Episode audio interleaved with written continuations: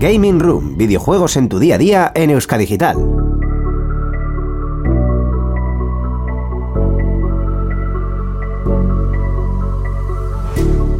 Muy buenas gamers, encended vuestras consolas, ordenadores y todo tipo de dispositivos porque una vez más hemos vuelto, así que todos a jugar. Y como no, digo hemos. ¿Por qué? Porque no he vuelto yo solo, sino que hemos vuelto con toda la tropa en un sitio un poco atípico, como estáis viendo, eh, si estáis viendo el vídeo. Eh, estamos en este caso en Pelota Calea 10, en el edificio de la Bolsa de Bilbao, eh, grabando este episodio un poco especial. Especial porque estamos fuera y segundo especial porque es especial de Game Awards también, que lo podréis estar viendo en el título. Y como no, para acompañarme tengo a mi player 2 favorito máximo y definitivo, que no nos falla nunca, que es José Andrés Guerrero. Buenas tardes. Bueno, solo he fallado una vez, ahora que lo recuerdo. Solo falla una vez, pero vale, pero, pero, pero eso, o sea, co- cosa, Estaba cosa- fuera, estaba fuera, no podía venir. Dale, En dale fin, tu paso. ¿Qué? Que le tienes que dar tu paso al drop, te toca. Jo, pues nada, tío, eh, muchas gracias por tenerme aquí y bueno, a seguir. Ridiculísimo, ridiculísimo. Ahí estamos, un porque descan- un des- también tenemos- Un descanso, no, un Me han humillado. suspenso. Me han humillado, me han humillado. Estamos Es ahí. que no estaba listo para nada, tío. Tenemos dos cámaras que posiblemente ya las habréis visto aquí enfocándonos a nuestro objeto, pero quien no tiene una cámara, por desgracia, en esta ocasión, es nuestro querido Íñigo Sendino a los mandos de los micrófonos. Íñigo, sube baja música como hacías habitualmente antes. Quiero morir. que hoy, más que nunca, esto está siendo infernal. Eh, yo lo siento por todo, por todos, pero esto es así. No, la- a ver, la verdad es que esto es prepo de Guna, entonces Ahí era está. el día en el que todo podía salir mal y efectivamente está saliendo bastante, eh, bastante de lado. Hay que de decirlo. Gaming Room es el conejillo de Indias del Podeguna, así que gente que va... Gaming Room es el conejillo de indias del podcasting vasco, efectivamente. Ahí está. Así que, gente del Podeguna, si mañana vuestras cosas funcionan, dad gracias a Gaming Room. A vosotros os lo digo. Eh, Perfecto. Ahí está. Muy poco amenazante todo. No, para nada en absoluto. No, no. Eh, ¿Qué- qué va? Más que nada porque todo este, toda esta trastería la hemos montado entre tres personas en cosa de una hora y media. Ahí Y hay mucha trastería que no estáis viendo. Eh, bueno, dicho esto, como no, hemos saludado a José Andrés, hemos Hay saludado. otro drop. ¿Quieres más drop? A ver, podríamos hacerlo porque drop. José Andrés, gracias por estar con nosotros. Íñigo, gracias por estar con nosotros. Y los viewers que siempre nos acompañan desde sus casas. ¡Let's fucking go! Es que ya es ridículo lo Es del muy drop. ridículo. Es Sí, muy no, sí, ridículo. es ridículo, pero lo No, llevamos no. haciendo una temporada y lo haremos otra más. ¿Sabes, ¿Sabes qué fue más ridículo todavía? ¿Qué Ahora fue que no me enfoca nada ni nadie lo puedo contar. Fue más ridículo en, en el episodio anterior desde Big Conference, Uh. que estuvimos grabando la entradilla. Y fue, perdón, perdón, es que tengo que ir a hacerlo, tengo que ir a Íñigo hacerlo. tiene que venir. Gente, tenemos, tenemos eh, cosas de última hora. Va a Tenemos- venir, va a tenemos, venir eh, Íñigo, va a aparecer en cámara. Íñigo finalmente va a aparecer en cámara. ¿Quieres cascos? ¿Quieres No, cascos? no me hace falta. ¿Sabes qué pasó? ¿Sabes qué pasó? Pasó que tú Acércate al micro. Acércame al micro, más bien. Pasó que tú te pusiste a decir, no, y estamos aquí con el drop. Lo- no lo digo, lo hago. Estamos aquí con el drop. Es que yo no, es que yo no sabía cómo actuar, no me No sabía, los había efectos, no sabía pero Había nada. que fingirlo, había que fingirlo, coño. Ahora, me voy a mi atalaya. Eh, estamos, estamos aquí con el drop. Insertar en YouTube eh, ahí el, clip de, la información este de YouTube de mierda de, episodio 56 de Room. Pero bueno, que la entradilla nos está durando mucho y esto no es óptimo porque, spoiler, tenemos mil mierdas que comentar. Entonces, eh, cosita muy importante, si todo sale bien según lo que creo o no, eh, vamos a anunciar los ganadores del sorteo al final de este vídeo. Creo. ¡Ja! Sí, probablemente. Probablemente, vale, puede que no, pero como tal lo dejamos ahí. Eh, para luego sacar clips o lo que sea, me la suda. Pero Eh, lo primero de todo es. lo primero de todo es Borja, let's fucking go. Hoy en Gaming Room, Comentaremos los Game Awards, incluyendo sus ganadores, World Premiers y presentaciones de otro calibre. También comentaremos una multitud de noticias, incluyendo Xbox y su incremento de precios, las ferias de videojuegos del año que viene y Pokémon. Y por último, charlaremos tranquilamente sobre el aniversario de Pong y la historia como gamers de nuestros presentadores. Y, Gaiska, se te ha olvidado una cosa. Y se me ha olvidado una cosa porque esto no estaba modificado. Y- Vamos también a hablar y- con Eder García. Pero déjame decirlo. Para ti, venga, let's go. Vamos a hablar con Eder García, eh, no sé qué, artist, talent, no sé, ¿cómo era? Artist, Eh, lead artist, lead artist lead de artist. PlayStation. Eder, te queremos. Efectivamente, eh, te amamos desde el profundo del cuore. Eh, que nos va a presentar la iniciativa PlayStation Talents, nos va a hablar del Gamescom de Bilbao Ahí está. y vamos a, de hecho, hacerlo de una forma muy especial, tan especial como este programa. Así que comenzamos. Contacta con nosotros por email en la dirección gamingroom.euskadigital.eus, en nuestra página web gamingroom.euskadigital.eus y mediante Twitter escribiendo al usuario gamingroom barra baja ed. También nos puedes escuchar en iVoox, Spotify, Apple Podcast y Google Podcast.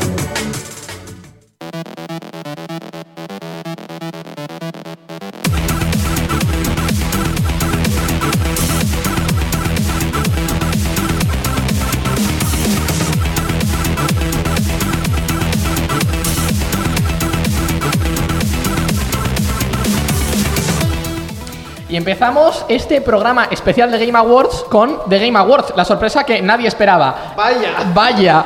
Eh, tenemos un par de- Lo hemos dividido esto en dos sectores, ¿vale? Porque nosotros ayer no pudimos streamear los Game Awards para vosotros, jugadores, lo sentimos.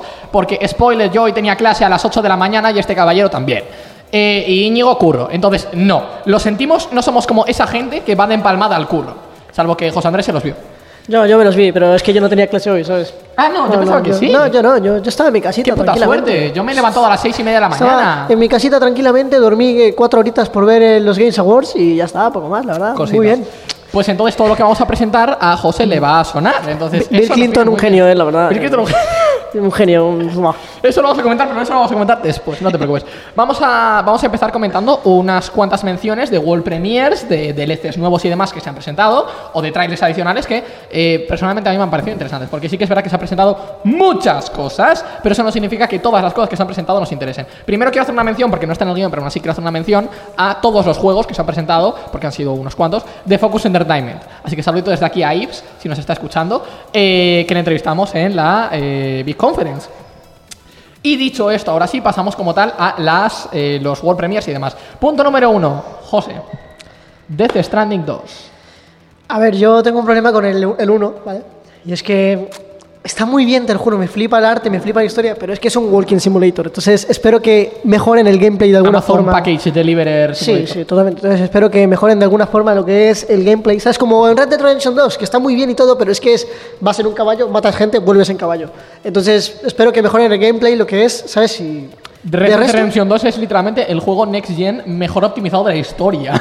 Sí, sí, en, en cuanto a eso está muy bien. En cuanto a historia, arte, música, o sea, todo es brutal. Pero es que las misiones son horribles. Sí, sí, sí, sí, Entonces, o sea, la historia en las misiones está muy bien, pero es que la manera de ejecutarla es horrible. Sí ¿sabes? que es verdad que había gente que pensaba cuando lo empezó a ver, yo como no lo en directo, lo he visto luego en diferido, pero hay gente que cuando lo empezó a ver, claro, es muy obvio que es, que es Death Stranding, o sea, se, se ve muy obvio. Y la gente pensaba que iba a ser un DLC.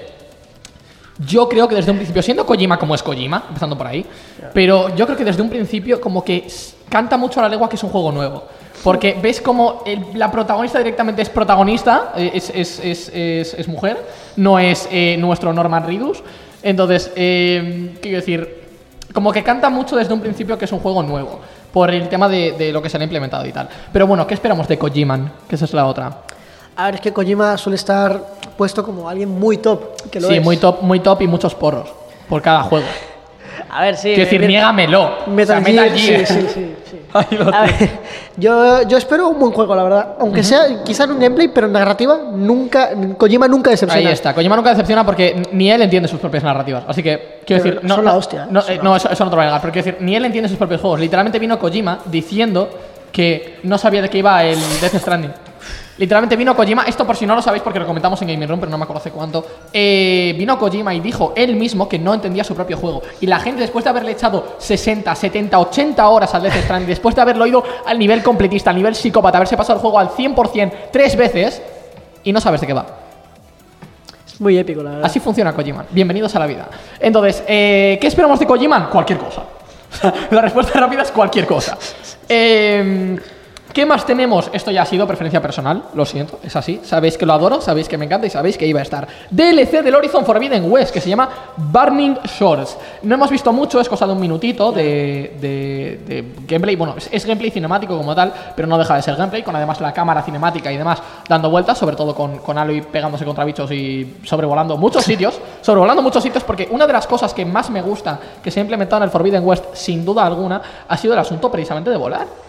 O sea, realmente en el, en el Horizon, en el Horizon apenas hay posibilidad de moverte por aire. Y en el Forbidden West eh, te puedes eh, montar en, en máquinas que vuelan, tienes el tema del glider también. O sea, está como muy implementado todo para que, eh, al igual que en el Horizon, en el Horizon Zero Dawn, en el inicial, tengas una- un movimiento muy lineal de suelo, de 2D. En el Horizon Forbidden West sí que está hecho mucho de súbete a sitios, dispara, salta, mientras disparas, vuela, no sé. Es todo muy épico, es todo muy preparado a lo Fast and Furious. Es no es muy Fast and Furious porque además está muy hecho para destruir el entorno también. ¿Has Sí. jugado al Horizon Zero Dawn tú, José? Yo el Zero Dawn no. El Zero Dawn no, ¿y el Forbidden West? Sí.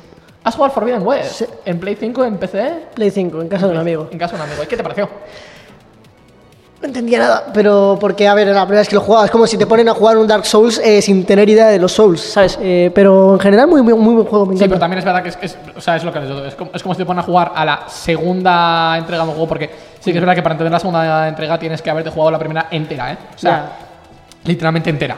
Eh, entonces, mm, sí que es verdad que es un poquito XD, pero, pero yo creo que es eh, un juegazo. Además, tal y como lo han hecho, tal y como han diseñado los personajes y tal, es, es una eh, tremenda joyita, obra de arte. Eh, ¿Y qué más tenemos ahora? Esto te voy a dejar que me comentes tú lo que has visto, qué te parece, porque creo que esto te, te va a gustar bastante. El DLC del Cyberpunk 2077 Phantom Liberty. A ver, a ver, a ver. Pensemos un momento, ¿vale? Cyberpunk. Cyberpunk como concepto y como juego lanzado eh, repleto de bugs y tengo miedo, ¿vale? Porque te lo pueden pintar muy bonito, porque lo pintaron bastante bonito, ¿eh? la verdad. Sí. O sea, yo espero lo mejor, ¿vale? Pero es que con los antecedentes que tiene, no sabría qué esperarme, la verdad, sinceramente. No, no, no tengo muy claro. No sabes qué esperarte. No, no sé qué esperarme. Vale, pero ahora dicen, ¿qué, no, ¿qué nos implementan en este DLC? Ah, pues mira, justo eso no tengo ni idea. ¿eh? o sea, eh, me vi poco, porque la verdad estaba reventado. pero es, ver- es verdad que el, Cyber- el Cyberpunk fue uno de los últimos que se presentó, es verdad. Si no me equivoco, cuando. O sea, he, estado yo sacando resumen, porque lo de hecho no me vi el streaming. Entonces, he estado sacando resumen de páginas web y tal. Si no me equivoco, había una que iba minutado por, por horas más o menos. eh, y creo que marcaba cosa de las 4 y 24 de la mañana cuando se presentó esto. Era como, o sea, tienes que estar demacrado máximo. Eh, estaba totalmente reventado. estaba ya que no podía. Imaginaos, a José, pero en vez de así tan feliz que está con su monster, con sus cosas, estar tirado en un sofá, con los ojos medio cerrados, queriendo tirarse por la ventana. Así. Ahí está. Ahí lo estáis viendo en el vídeo, correcto. Eh, lo siguiente. Máxima obra mágica absoluta. Hades 2. Hades 2. ¿Qué, qué tienes de hablar de, de Hades 2? ¿Has jugado al Hades? De uno lo he jugado pocas veces, pero lo he jugado. lo ¿Cuántas horas has metido a Prox? A ver, como no lo tengo en mi casa, sino que lo jugaba en casa de un amigo, eh, las veces que he ido a su casa no han sido pocas tampoco, así que yo le pongo unas 10 horas. No está mal, no está mal para hacerte y una idea. me gusta. Es un roguelite, entonces Es la quiero polla. decir, a, a mí una cosa que no me convence la es porque da la enorme casualidad de que, de que un amigo mío lo está jugando ahora y después de haberme yo pasado el Neon White, porque sí, de eso vamos a hablar luego, eh, después de haberme yo pasado el Neon White en, en llamada con él, le metí bastante chapa, eh, después de haberme pasado el Neon White en cosa de unas 10, 11 horas, el pavo me ha dicho, oye, ¿y si ahora juego yo a Hades porque me gusta jugar a Hades y me gusta jugar con compañía? Digo, vale, joyísima. Elmo, desde aquí, un saludo, te quiero. Eh, y me ha dicho, oye, para jugar y tal. Entonces he visto eh, recientemente, en la última semana, los últimos cinco días, he visto bastantes horas de Hades, bastante metraje. Y sí que es verdad que hay una cosa, o sea, me gusta cómo está hecho el diseño, me gusta cómo está hecho, es un roguelite, es lo que es. Y encima es Indias, que está muy, muy bien diseñado. Y el lore además tiene muchísima trama, eh, muchísimo interés, pero me parece muy repetitivo.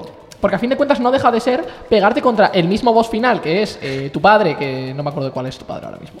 Fuck. Sí, precisamente sabes que cojones soy gilipollas. Tú eres eh, Zagreo, creo. Creo que se llama así. Eh, el protagonista, no me, no me matéis. Eh, pero si tú te pegas contra Hades, claro. Entonces yo le pregunté, de hecho, a mi amigo le pregunté a Elmo, le dije, oye, le digo, ¿siempre acabas pegándote contra Hades? Me dice, sí. Digo, vale. ¿Cuántas veces te has pegado contra él? 38. 38 veces pegarte contra un boss que sí que es verdad que puedes volver a hacerte la run, porque son runs, no dejan de ser runs, eh, con mayor dificultad porque te pones misiones de no sé qué, de no sé cuál, para que puedas así tener más eh, dificultad, para que te den más recompensas y para conseguir más mierdas. O sea, el Hades es del estilo, o como yo lo he entendido al menos, de los Tycoon. Consigue mierdas para conseguir más mierdas. Sí. O sea, creo que es un poco así, es muy ¿sabes círculo el- vicioso. ¿Sabes el juego este de móvil que se llama Soul Knight? ¿Lo has jugado alguna vez? Creo que sí. Es un juego chino, creo. Si no me equivoco, Creo es que chino. sí. Pues es, es básicamente lo mismo. Haces dungeons eh, revientas un jefe, que suelen ser los mismos siempre porque hay como ocho nada más. Y repites el proceso, pero con te puedes poner perks, rollo, no puedo hacer esto, eh, tengo para que más recompensas. Eso es. Eso es. Que eso es también, además, llamatoria desde aquí a los chicos de Rivalia, de F6, os queremos también. eh, a Borja y a Ander, que vinieron a la entrevista. eh, porque ellos también hacen lo mismo. Es Mm. un juego de Rivalia que, de hecho, lo, lo estuvimos entrevistando y tú estabas delante. Eh, en su juego lo que tienen es, no hay selector de dificultad. La dificultad la marcas en base a conseguir challenges. Entonces, te dan más recompensas si coges cosas más jodidas. Si coges cosas más básicas, eh, te dan menos recompensas. Si, si no coges nada, te dan menos aún, pero es más easy.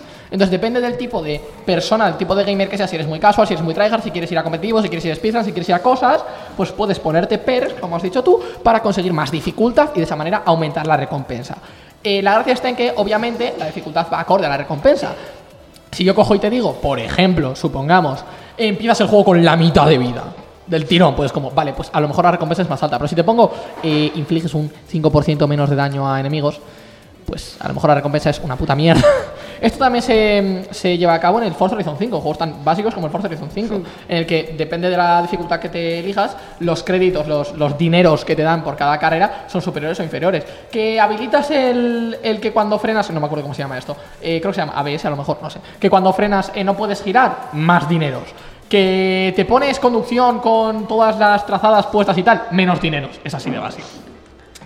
Eh, y luego tenemos, vamos a volver al Horizon, solo que no vamos a volver al Horizon Forbidden West, vamos a irnos al Horizon Call of the Mountain, el juego VR del Horizon. Eh, te podrás reír y tienes derecho a reírte, pero, pero se nos ha mostrado, y esto es lo que más gracia me hace de todo, PvE. Que es algo que a mí me daba mucho miedo, porque el Horizon, como tú bien sabrás, es un juego de mucha movilidad. Vas corriendo, escapas de los enemigos, tienes que hacer dash, tienes el árbol de habilidades en el que una de las habilidades, por ejemplo, es que el dash sea más largo para poder esquivar más rápido, tienes el tema de arrastrarte por el suelo, tal, era como...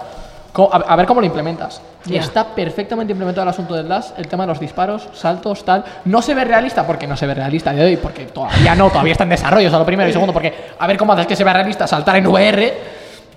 Pero sí que es verdad que el asunto del dash está hecho, porque hemos visto varios de esos en el, en, en el tráiler. El tema de combate, el tema de que los enemigos se te tiren encima. O sea, yo creo que a mucha gente le va a dar mucha impresión. Porque no es un juego tipo de, bueno, el super hot este que era tipo, bueno, ralentizo tiempo, disparo, no sé qué. El me Superhot muevo. no. El superhot era brutal. Pero no es de ese estilo. Es un juego en el que realmente tú estás delante de un enemigo y puedes dashear izquierda derecha porque el enemigo, spoiler, se te tira encima. Y si el enemigo se te tira encima, la cámara se cae para atrás. Y si tú estás en la vida real y estás un poco metido en el juego, tú te caes para atrás. ¡Ah! Es que, no, honestamente, o sea, claro, no sé si alguna vez has, has visto ese, ese flash del tirón, pero hay una escena, sobre todo al principio de- del Horizon, que impacta mucho que si tú realmente estás metido con la historia y tal, porque al principio te meten bastante la historia, eh, empieza todo el asunto y hay un punto en el que viene el vigía. El vigía son las máquinas estas que son tipo jirafas pero bajitas, que tienen un único ojo, que te pegan un rayo láser impresionante y coges el rayo láser y te dan toda la cara. Y es un flash blanco. Entonces, claro, tú imagínate eso, pero con un vigía delante, por ejemplo, de los, de los corruptos que se dice del Horizon, del Horizon Zero Dawn, de los vigías corruptos que lo que hacen es dispararte, pero dispararte mientras se te tiran encima. O sea, tú imagínate la impresión que tiene que dar esa mierda. Es, es un poco épico, ¿eh? Yo es que, imagínate, yo por ejemplo, que en mi vida he usado el VR una sola vez. Y fue en una puta Japan Weekend aquí, en plan de Bilbo, que estaban poniendo el lightsaber. Sí.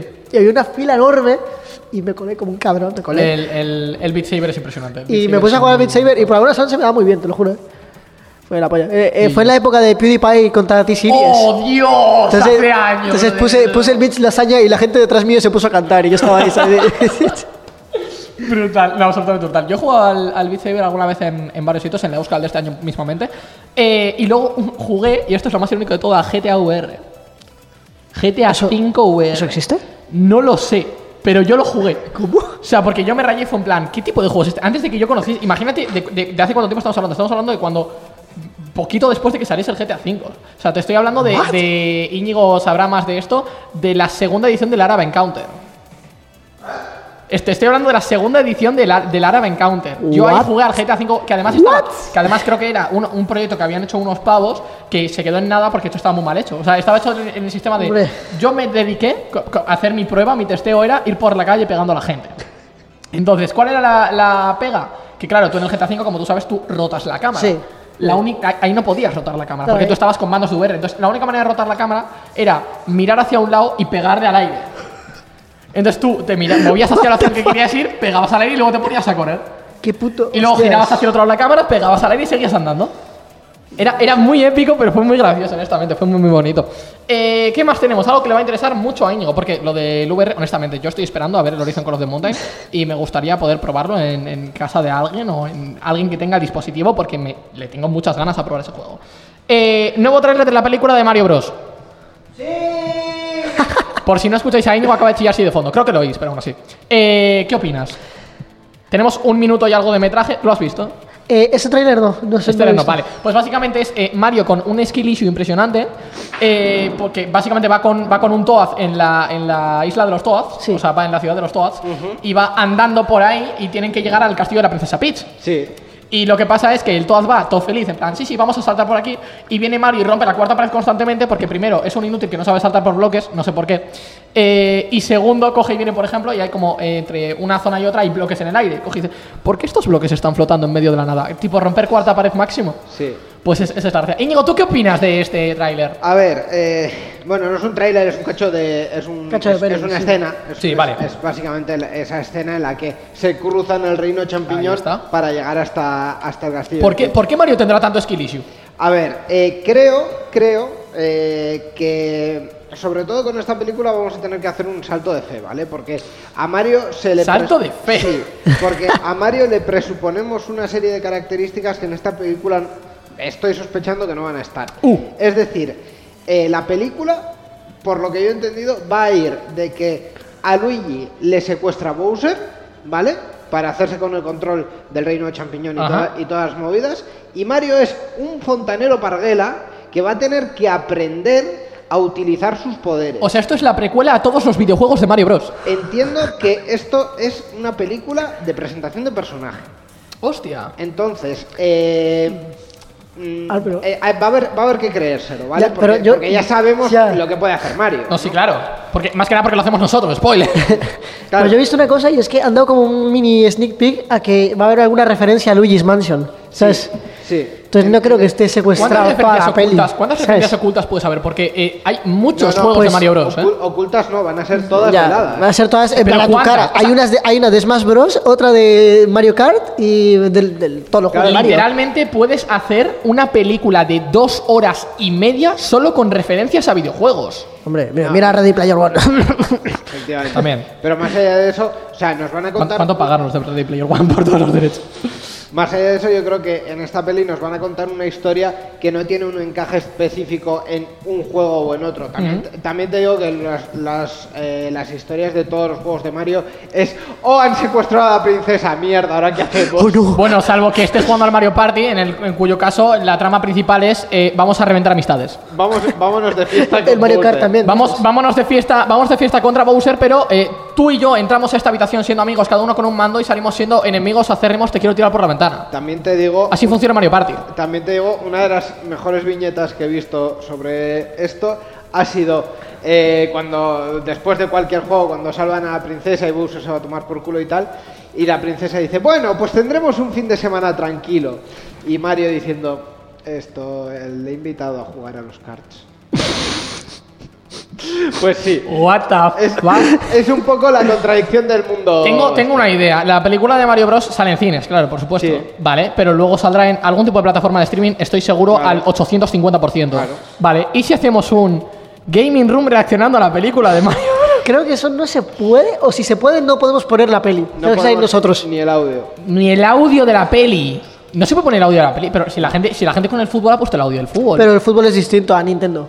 Eh, es, es- es verdad, se me había olvidado el ligero detalle de que es Nintendo. Pero han puesto, han puesto el sonido de fondo del fútbol o han puesto narración de alguien narrando fútbol. El sonido del fútbol. El sonido del fútbol. No, no, no, no, no, no. El No. sonido del fútbol de, de la tele. Entonces, claro, en, Sí, en pero- la tele había, Sí. o en, en RTV, había puntos en los que se escuchaba eh, eso, chillidos de, de grada, y había puntos en los que se escuchaba narración.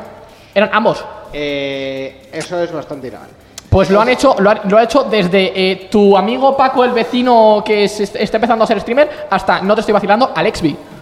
Sí, pero eso es bastante legal. Pues Es bastante decir, XD. las- la- los derechos del mundial los tiene en exclusiva Televisión Española. Eh, Movistar los tiene. ¿eh? Eh, perdón, los tiene en exclusiva MediaPro y los ha revendido por ahí. Toma. Y creo que para streaming los únicos que tienen son MediaPro, Gol Televisión. Sí. Entonces, eso es un poquito ilegal hacerlo así. También te digo, también te digo. A ver. Que eh, si es mm, comentario, crítica y tal, pues se puede colar bastante. Si es, por ejemplo, como los vídeos que hace Jaime Altozano, que es analiza una obra. Pero un streaming no es analiza una obra. No, sí, por o sea, supuesto. ni siquiera comentarla por encima es suficiente para decir que eso no es eh, una violación del copyright. Pues así. Como una casa, ya, bueno. Eh, en cualquier caso, se me había olvidado el ligero detalle, como he dicho antes, de que, spoiler, es Nintendo. Porque depende de quién sea, te lo puede pasar más o menos. No, de hecho, es, es- es Nintendo y es Illumination y es Universal. sobre También, todo. pero sobre todo es Nintendo. O sea, quiero decir, es que Nintendo es la primera en esta industria que raja a cualquiera. Te recuerdo si quieres, el- no sé si fue el Summer Game Fest de este año o el E3 del año pasado. El E3 del año pasado, El- pero se corrió el rumor que al final no fue Se corrió el rumor, pero se corrió el rumor porque en principio Nintendo había expandido ese rumor. O sea, era un tuit oficial de Nintendo. Claro, Diciendo pero- cositas. pero quiero Que al final nos lo pasamos todo por el culo, pero bueno. Pero quiero decirte, una obra cinematográfica, al final quien tiene la No, sí, por el mango No, sí, es, sí, universal respetable, y no, no hay forma. no hay En forma. fin, en ver, la única, la, única, la única opción que tendríamos sería pedir eh, derechos a Nintendo España, pero... No, eh, no, ta- que tampoco, ¿tampoco? universal. O sea, quiero decir, Nintendo es la licenciataria de los. eh, Pues hablar con Universal, los gente. personajes que se ven en la peli, o sea, no hay más. Íñigo, hablamos con, con Universal Pictures. Eh, nos van a decir que para tu padre. Bueno, yo le escribo igual. Eh, Vale, venga. igual, igualmente. En Vamos fin. a seguir hablando. Ahora sí, hemos Eh. dejado a un lado los, los, los- las presentaciones, los World Premiers y demás tipos de cosas. Y esto se lo voy a dejar a José porque es que le hace una ilusión tan tremenda que os lo va a contar él. Escucha, estábamos ya casi. Te- teníamos final- recursos para esto, pero ya no. Estábamos ya casi al final de los Game Awards cuando de la nada un chaval random de, de la grada, ¿sabes? En plan, de, de lo que es en plan el evento y todo, sube, nadie le dice nada a la seguridad, le deja pasar por la cara porque se piensan que es del crew- de la crew, ¿sabes? Se sube, se pone en plan, eh, ahora quiero nominar a Bill Clinton. Es que de hecho la cosa, la cosa graciosa es que, traducido literalmente, dice que quiere nominar a Bill Clinton como su rabino ortodoxo reconvertido. Gracias a todos. O sea, esto, esto es textualmente lo que dijo el pavo traducido, porque también tiene un acento que no sé de dónde coño es, pero tiene un acento todo raro, no se le entiende. Y la gracia está en que le han arrestado, ¿vale? Eh, Un poqui- poquito después ha subido la- lo- los propios Game Awards en, en Twitter, han puesto que le han arrestado. Pero eh, yo quiero remarcar una cosa, y es, todos conocemos este tipo de casos. Hay un evento grande, viene un pavo random, se tira al escenario como- en pelotas. Es, es como y- el, eh, el vídeo este de Nicolás, me llamo Gendry. que es un pavo, en plan, está el Nicolás Maduro, el presidente de Venezuela, está, dando una rueda de prensa. Es un pavo random, Nicolás, Nicolás, me llamo Gendry, por favor, ayúdame, Nicolás, Nicolás. Tremendo, tremendo. Eh, no, pero vamos, vamos a remarcar una cosa, es que no, no podemos ponernos el vídeo, pero sí que os vamos a contar. Entonces, la gracia es la siguiente. El pavo realmente, o sea, lo piensa con una mente fría muy tocha. Porque es un pibe random que todo el mundo, y en, lo- en muchos títulos lo vais a ver, lo califican de kid, de niño, porque realmente tiene pinta de tener 15 años y bigote prepuber. O sea, ese es el nivel. Eh, aproximadamente como yo hace 3 años cuando empecé este podcast, pues No, no, más o menos. Con esta barbilla de aquí. Con esta... Eh, no, la gente me echa 24 ahora, José, no vale. Eh, pero bueno, la gracia está en que eh, si, si os fijáis, si analizáis el vídeo, porque podéis analizar el vídeo, podéis ir a YouTube y verlo, eh, si analizáis el vídeo, llegan Hidetaka, Mi- Hidetaka Miyazaki, lo he dicho bien, y sus tres amiguis a recoger el premio, pero ellos salen todos de un pasillo, porque obviamente el estudio está todo junto sentado. Y este pie viene de otro pasillo random. Entonces, esa es la gracia. Entonces, ya, de base te da un poco que pensar, ¿no? Aparte que todos vienen ahí, pues eso, dando la mano a la gente de primera fila y tal, y no sé qué, para subir al escenario, y el pibe simplemente viene, de la nada. Y luego, cuando está subiendo las escaleras, el pavo va, pues eso, dándole palmadas en la espalda a, a los que suben y tal, y como que poniéndose detrás. ¿Por qué? No lo sabe nadie. Entonces, esa es la gracia. En ese punto es como, Pero también te digo, ¿eh? O sea, qué error de la organización. Porque imagínate que es alguien que le quiere hacer daño, por ejemplo, a Miyazaki. ¿sabes? No, Que- sí, por que es supuesto. una figura muy importante, No, ¿sabes? En, el supuesto. en la industria y tal. No, no, imagínate que, que es, que es un, ¿sabes? Pavo así peligroso, ¿sabes? Que va y de repente le, le hace algo, ¿sabes? Por la cara. ¿Cómo te quedas tú siendo el segurata de ese, de ese evento? En plan, Ya, pero claro, hay- es que ese tipo de cosas. Yo creo que deberían organizarse y se van a organizar. Y, y- y el Doritos Geoff Kegley se va a encargar de, de que esto no pase para futuras ediciones. Pero realmente eh, a fin de cuentas, yo creo que deberían haberse marcado el cuántos tienen que subir y quiénes son. Porque si sube alguien que no es directamente de primeras, lo quitas y ya está. Es como, no, a ti no te toca. I am so fucking sorry. Sí, pero ¿cuántos premios han dado? Eh, pues han dado, aproxim- me voy a tirar un triple, te voy a decir que unas 24 categorías. 24, 25. Unas 24 categorías. Eh, ¿Y cuántos han subido de media por categoría? Unos 4 o 5. 4 o 5, eso es. Multiplica. Ya, mucha gente. Pero quiero decir, no te cuesta tener eso en una base de datos. Claro, sí, pero ese es el problema, que es que tienes que tener a, a todos los que estén de seguridad con todos los nombres en la cabeza, pensando quién sube y quién no sube. No, ya debes- ya debes poner te- números. O, o tenerlos a todos aislados en una, en una Eso es lo que te iba a decir, Eso, plan- eso es lo que debería ser. Ya, pero entonces, pero entonces no tienes público. Porque Claro. la mitad del público es gente que va a recibir premios y nominados. Claro, claro, pues entonces los que sean público público tienen que estar en un graderío aparte o tienen que O, estar... eso, o, que tengan, o que tengan una tarjeta de identificación cada uno, y ya está. Eh, Una pegatinita o algo, yo qué sé. Sí. Eh, funcionaban bien las pegatinas, ¿no? no te estás acordando de No, la verdad es que no, pero ¡hostia! Sí, sí, sí, que me estoy acordando. A ver, el- es, es un problema inherente a una entrega de premios, que es que o está eh, muy bien montado y sobre todo está zonificado todo y el público que tienes es solo público VIP, Ya. que sabes que no te va a validar nada, o sea, rollo presidentes, tal, no sé qué, celebridades. pero que ese pibe podría perfectamente haber pasado como prensa. Podría perfectamente haberlo hecho. Claro, eh, por eso, por ejemplo, en los Goya la prensa no entra. La prensa está en una sala aparte. Porque si tú vas de prensa, si, si vas a hacer un artículo, pues bueno, sí entras. Pero si vas a emitirlo de alguna cosa, te lo te ponen aparte con una pantallita. Y tú lo miras y a tomar por culo. Entonces, Pero para eso me quedo en mi casa, en la tele. claro, es que. Es que ¿Qué quiero decir? Mm, eh, aparte de la rajada, que podéis seguir con la rajada, pero bueno, tened en cuenta la rajada que la seguridad No, sí, sí, de por supuesto. es muy compleja. Por supuesto, pero una cosa que yo quiero remarcar es que hemos visto, y esto lo hemos visto muchas veces, y lo hemos visto todos los que hayamos visto algún tipo de evento, siempre hay algún tipo de exhibicionista, lo hay. Entonces, ¿cuál es la gracia? Jimmy Que al- Jump. ¿eh? Jimmy Jump, por ejemplo. ¿No, ¿No conoces a Jimmy Jump? La verdad es que, la es verdad el, es que es no. el pavo ese que salta a los estadios con cosas raras. Eh, sí, pues Vale. en, en Eurovisión en 2008, Hostia, sí. cuando, cuando cantaba Daniel Dijes, eh, subió, subió con, con un gorro de estos catalanes, creo que se llama una barretina, ¿no? Hostia, gente, Pues- con la independencia de Cataluña desde 2008, Pues vamos. Pero es que, fíjate, un evento como Eurovisión, ¿eh? Eurovisión. Eurovisión es más grande todavía que esto. Eu- Eurovisión es mucho más grande, pero Eurovisión es un evento que está pautado al segundo y al milímetro. Sí, al claro. milímetro. Sí, claro. Eh, en los últimos 10 años, yo recuerdo como 4 o 5 invasiones de escenario. En los últimos 10 años. Pero a eso es Entonces, precisamente a lo que te voy. O sea, lo que te quiero decir es.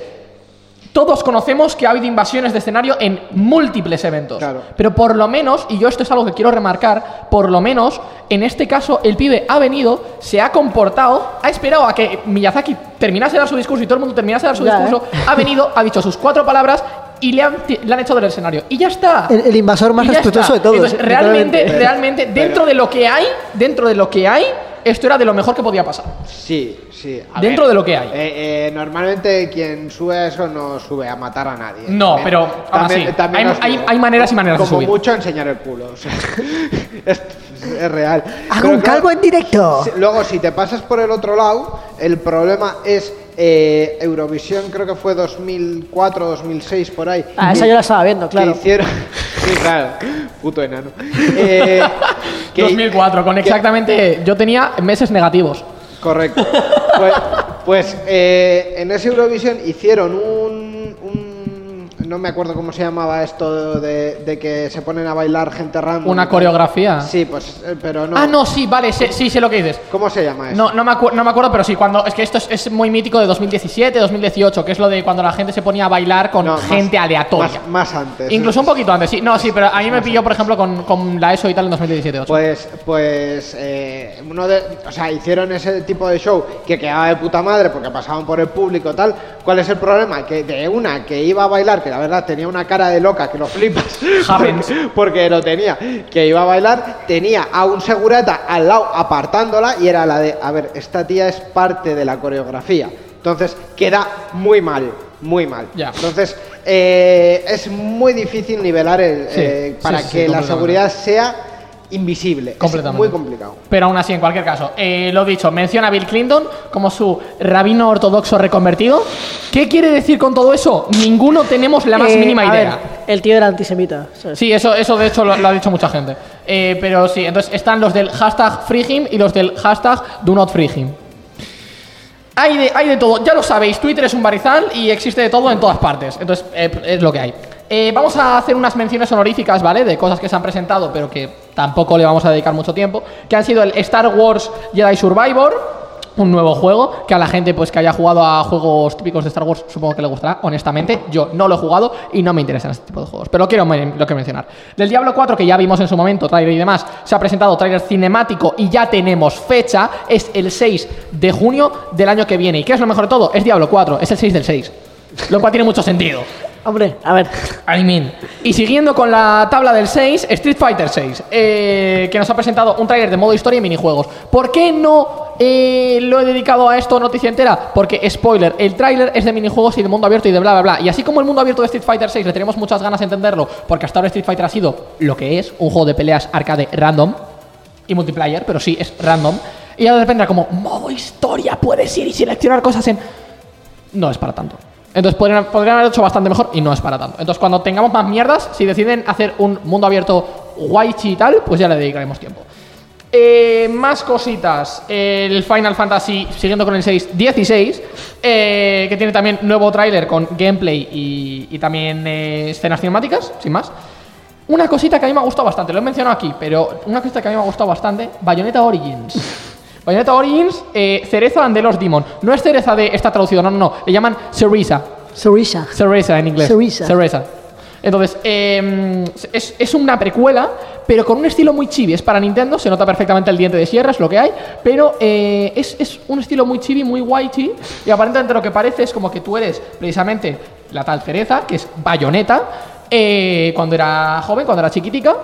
Y que tú te adentras en un bosque para salvar a tu madre y tal, es lo que he entendido de los tres minutos de gameplay. Bueno, de los tres minutos de trailer.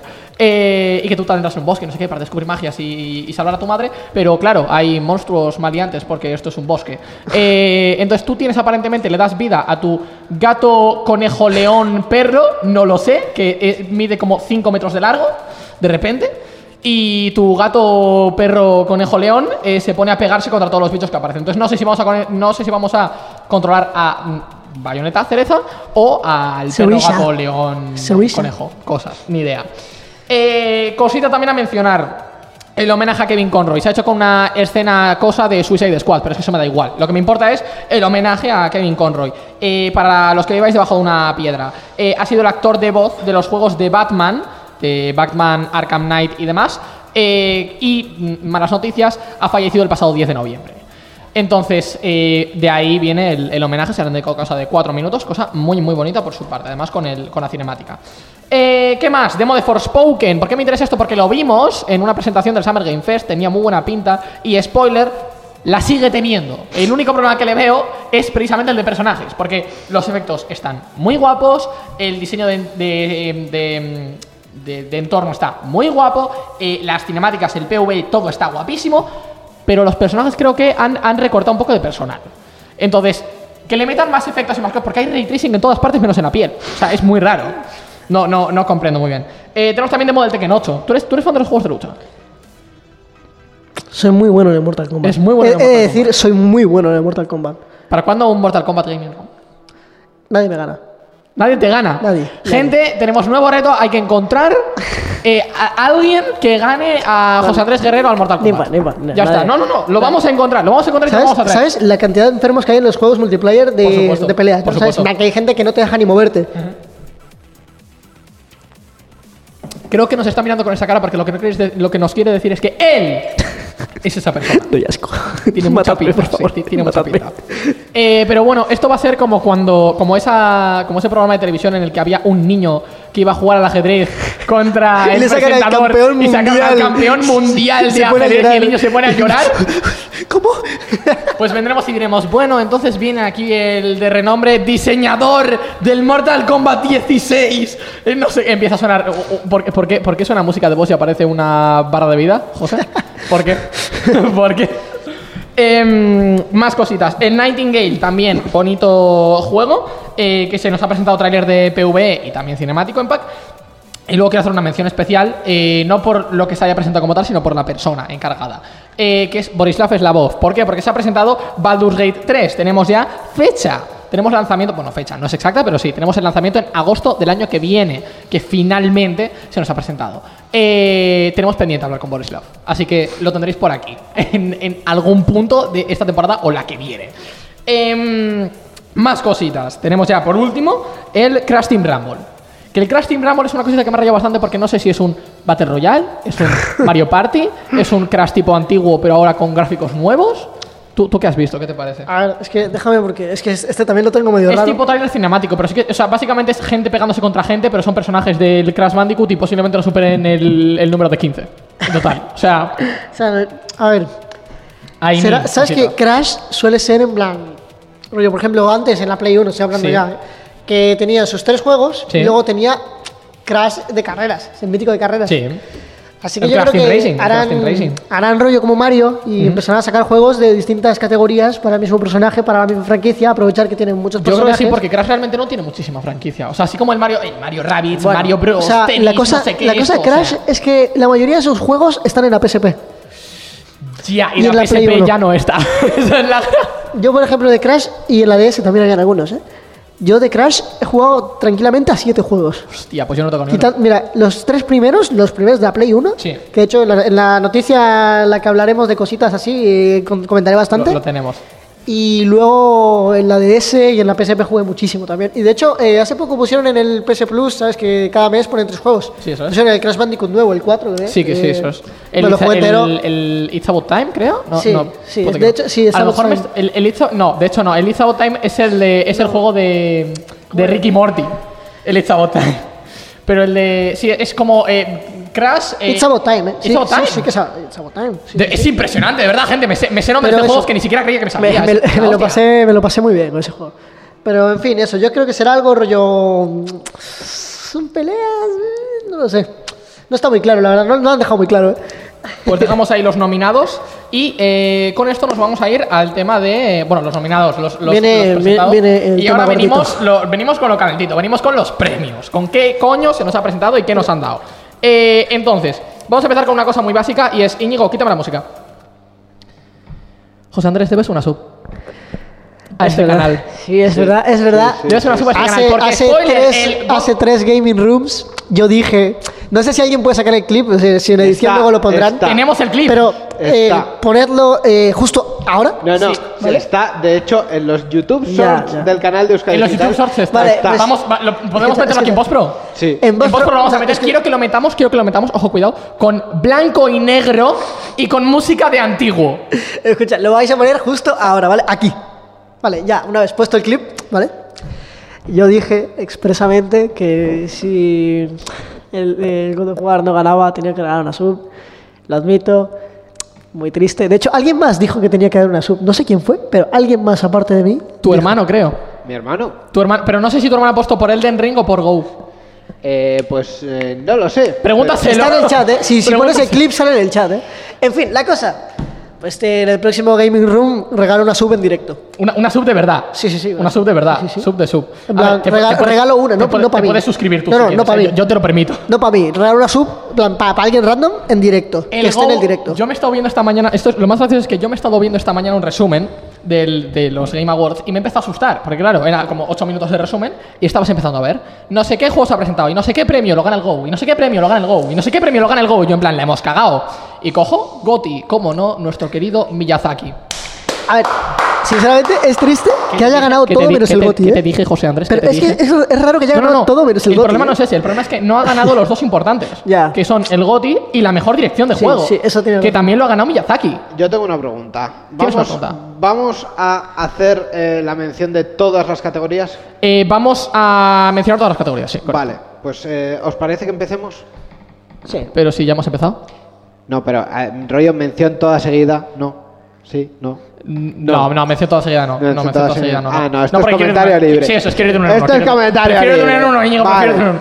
Entonces, eh, sí, efectivamente, Elden Ring ha ganado frente a God of War Ragnarok, eh, frente a también, por desgracia, eh, Horizon Forbidden West, Xenoblade Chronicles 3, pues vale, a Playstyle Requiem, me da un poco de penita, pero un saludo desde aquí a Ips, y Stray, juego. que lo siento, ¿por qué habéis nominado a Stray al GOTY?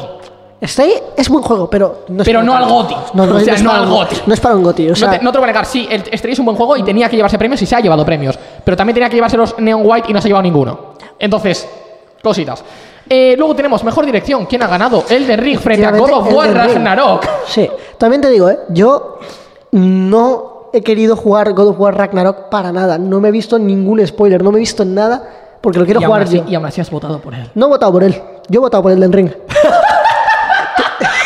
que sí, que sí, que, que de hecho se lo he dicho a un amigo, en plan, se le, se lo he escrito, en plan, le- me, me ha dicho, no te voy a dar el link de la votación porque vas a votar por God of War. Yo, no lo he jugado, no puedo votar por él. Yo he jugado al Stray y al Elden Ring. ¿A quién voy a votar? A Elden Ring. Hemos votado al Elden Ring, sí, O sea, correcto. yo lo admito, a pesar de mi apuesta, yo voté por Elden Ring. Y yo os voy a hacer el pequeño spoiler. Yo he votado por el Horizon. Yo he votado por el Horizon. Me lo he pringado, ¿no? O sea, yo he votado por el Horizon. No, sabía que el Horizon no iba a ganar, pero es que yo directamente fui a votar, no fui a votar. En, al- en las categorías que no conocía tanto, fui a votar a lo que sabía que iba a ganar y en las categorías que me interesaban más y en las que conocía más, eh, he ido más a eh, qué quería yo que ganase. Sí que será- hay, Ya. hay muchos, hay muchas categorías en las que realmente era tipo, va a ganar tal, pero ¿quién se lo merece? Este. Es lo que hay.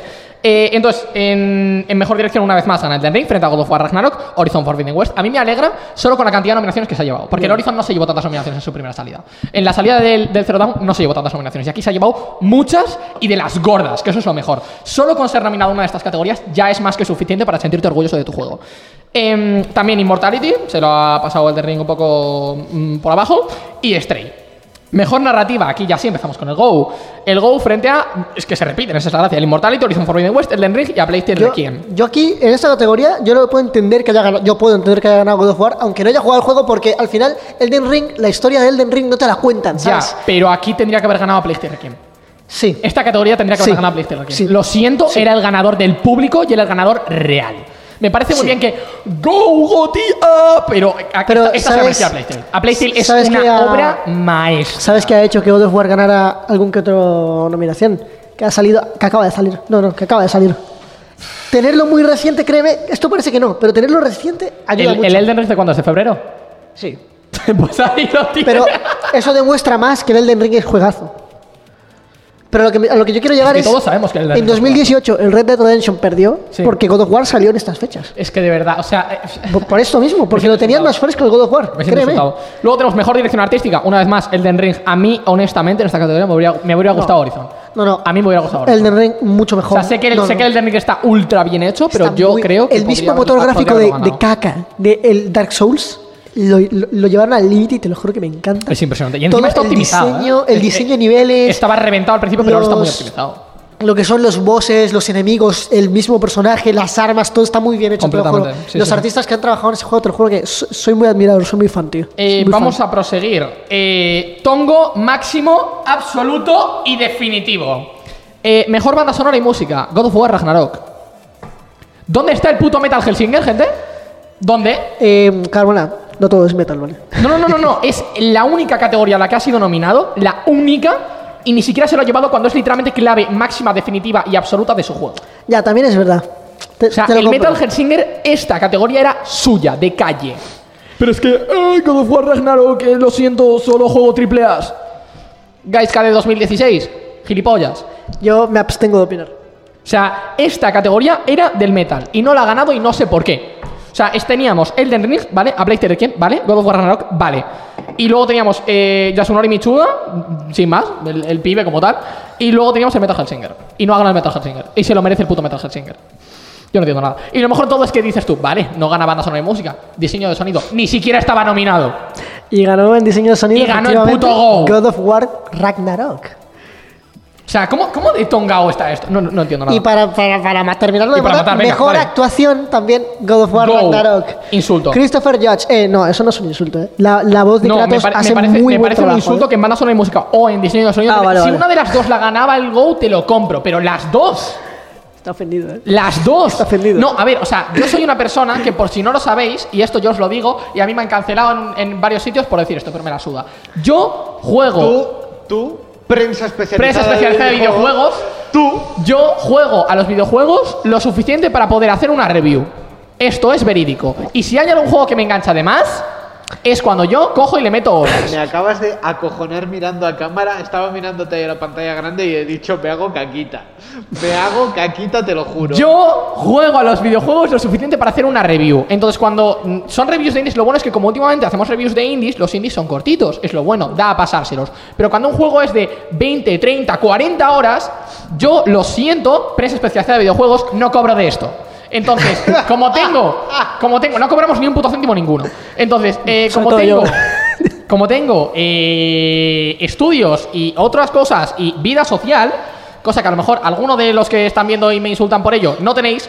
eh, oh, bueno, como bueno, yo, bueno, como yo tengo eso, no puedo, no tengo 40 horas para meterle a un juego para hacer una review de aquí a un mes. Entonces jugamos, juego yo al menos lo suficiente para poder hacer una review. Y luego, y esto son palabras textuales de la última vez en la que lo dije, si hay algún juego que me engancha más, le meto más horas y pista. ¿Por qué? Porque me gusta. Entonces, en mi tiempo de ocio, le meto tiempo, es lo que pasa. Entonces, es muy complicado últimamente, no sé por qué, pero es muy complicado que a mí un juego me llame. Porque Estoy muy cansado de lo mismo porque todos los juegos son putamente iguales y a mí me gustan los shooters, me gustan muchísimo los shooters, pero los shooters no dejan de ser también iguales. Entonces, eh, le tengo horas al Counter-Strike, le tengo horas al Call of Duty porque me gusta ese tipo de juegos, pero realmente de los juegos nuevos que me enganche a alguno es muy complicado. Y el Metal Hellsinger es uno de los juegos que más me ha enganchado en el último año. Estoy esperando las rebajas de invierno para comprármelo de rebaja en Steam. ¿Cómo se nota, José, que le hizo daño lo de.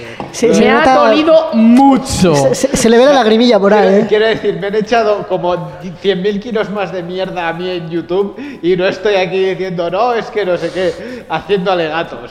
Entonces, Yo no sé, a mí me quieren todos. Yo, Yo, no al puedo Metal decir nada. Hellsinger le he metido horas como un capullo y le voy a meter más horas porque es un juegazo. Y no ha ganado la única categoría en la que estaba nominada. Y al Neon White, que me lo he comprado hace literalmente eh, tres días y me lo he pasado en dos días, do- 12 horas en dos días, eh, le he metido mm, también mm, mucha caña porque me flipa el juego. También es shooter, pero me flipa el puto juego. Tú lo vas a probar, tendrás que venir a mi casa algún día a probarlo. Eh, me flipa el juego. Ha sido nominado a, si no me equivoco, tres categorías y tampoco ha ganado ninguna. Por ende, después de este tremendo insulto que me acaban de tirar a la cara, Geoff Kegley, el Doritos, ponte, la- ponte las pilas, eh, vamos a proseguir, porque si no me voy a poner muy malo. José, ¿qué es lo siguiente que tenemos? Tenemos la categoría de juego con impacto. Y aquí yo tengo no, no tenía ni idea de estos juegos, tío. En plan, algunos sí. Yo ¿sabes? conozco- yo Pero conozco el- todos. El ganador, que es As Dusk Falls, Merecido. no tenía ni idea que existía. Merecido, Me, me merecidísimo. ayer, bueno, hoy a la madrugada, ¿sabes? Pero. Así que, ¿qué tienes tú que comentarnos de este juego? Porque yo no tengo Vale, idea. vamos a empezar por partes. A Memoir Blue es eh, un juego muy bonito, pero honestamente conozco, es de, de todos los que hay, del que menos conozco. As Dusk Falls es un juego que realmente tendría que haber ganado la categoría de accesibilidad y que le ha ganado el puto Go otra vez, que eso vamos a mencionar después, pero tendría que haber ganado el de accesibilidad también. Porque es un juego que tiene un diseño gráfico que no tiene puto sentido, pero está muy bien hecho para gente que tiene algún tipo de, de problema psicológico. Entonces, yo qué sé, eh, con el tema de, de, por ejemplo, confundir colores, el daltonismo. Eh, gente que... Aca- acaba de, de decir que el daltonismo es un problema psicológico. ¿Cómo es que- No sé cómo calificarlo. ¿Cómo se califica esto, Íñigo? Eh, ¿Qué cara- es? Características neurodivergentes. Cara- va- me vale, ahí lo que ha dicho Íñigo. Entonces, pues eso, en tema de Y no, accesibilidad. no está muy pongas bien. más ejemplos. Vale, déjalo ahí. en, en, en, en- en ese, en ese tipo de cosas. Eh, la- eh, las Dash Calls está muy bien porque está hecho muy accesible para, para esa gente. ¿Cómo llevas tus citas con el psiquiatra? Para lo de Sí, sí, sí, ya, ya. eh. Tengo, tengo yo que ir a, vamos, al psicólogo cada día porque de verdad esto de no ver los colores bien, de verdad que es muy triste. El. Citizen Sleeper a mí personalmente me parece un juego muy repetitivo. Eh, luego tenemos el Endling, que- tremendo juegazo. eh, no vinieron a la. Bueno, sí, vinieron a la Big Conference, pero el primer día, el segundo no, y yo quería entrevistarles y no podemos entrevistarles, pero bueno, lo tendremos en, en mente. Y luego tenemos también Hindset, que no conozco, y hay Was a Teenage Exocolonist, que es bastante tipo eh, juego chilling, absoluto, mágico, de domingo llueve, voy a jugar a esto. Eh, entonces, ¿el As Force merecido? Sí. ¿Por qué? Porque realmente cuenta una historia, porque está bien ambientado, porque el diseño de personajes y de entornos y de todo está divinamente hecho y porque lo merece, básicamente.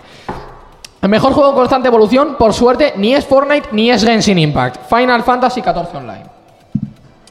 Let's go. Final Fantasy XIV Online, ¿eh? O sea, a ver, Yo no lo he jugado, eh, pero a saber tú, hay muchas actualizaciones, muchas cosas que pueden estar guapas, la verdad. Aunque sinceramente, A ver, yo creo que de base, de base los que estaban nominados tampoco eran muy buenos. ya, es que por ejemplo Fortnite últimamente está cayendo un poco, ¿eh? Eh, Apex Legends, ¿alguien se acuerda de lo que es eso? No. Y Genshin Impact, por favor, si eres jugador de Genshin Impact, 2. si eres jugador de Genshin Impact, te, te pido que salgas, por favor. No, no, o sea, no, no me puedo creer que gastes dinero en gachas, gachas. Eh, gachas y, y- y otras cosas que no vamos a mencionar porque nos funan. Em, w palabra. Entonces, ¿qué más tenemos? Mejor juego indie. Esto me ha dolido, esto me ha dolido muy fuerte. A mí también. Cult of the Lamb, Neon White, Sifu, Stray y Tunic. Ha ganado el Stray, el juego del gatete, lógicamente, porque es lo que hay. ¿Quién tendría que haber ganado? Cult of the Lamb. ¿Quién O Sifu, habría eh. querido yo que ganase? Neon White. Yo, yo hubiese querido que ganase el Sifu o el Code of the Lamp, eh, la verdad. El Tunic también se lo merecía bastante. O sea, esta, es- esta era una categoría, muy, una categoría muy reñida, salvo que está aquí un juego que literalmente de salida ha tenido el mismo éxito que un AAA. Eso no es justo. No lo es, lo siento, no lo es. Eh, mejor debut de indie, el puto mismo. Teníamos Neon White, Norco, Tunic, Vampire Survivors y Stray. ¿Y quién te había ganado? El puto Neon White. La categoría anterior era del Cult of the Lamb. Esta categoría era del Neon White. Porque el Neon White ha tenido un tirón de la hostia. ¿No será el mejor juego del mundo? No. ¿No tendrá las mejores gráficas impresionantes? No. Pero es un juego que está hecho para speedrunear de la hostia. Porque yo me lo speedruneaba, spoiler. Eh, mejor juego para móviles. No vamos a mencionar el nombre, siquiera. Porque es ese juego de mierda de superhéroes que nos ha spameado a todos. Y voy a insistir en el todos los que juguemos a juegos móviles. Todos los putos anuncios que nos han salido en los últimos tres meses han sido de ese puto juego de mierda. Hasta los huevos. O sea, suficiente, ya está. Eh, que, que tampoco- las, las otras opciones tampoco Ya, eran o muy sea, buenas. Diablo Inmortal es una caca Apex. Legends Mobile. Tú que para el Diablo Inmortal, alguien para llegar al máximo tope se gastó 100.000 pavos. 100.000. Que es un loco. Que Apex Legends. Mobile, XD, Genshin Impact, ya ha hablado José por eso antes. Y Tower of Fantasy, pues es como si me dices que Albion Online es un MMORPG no lineal. Eh, En fin. eh, siguiente. Tenemos mejor apoyo de la comunidad. O sea, mejor Ah, apoyo. Bueno, la ah, sí, de, la comunidad, pero sí.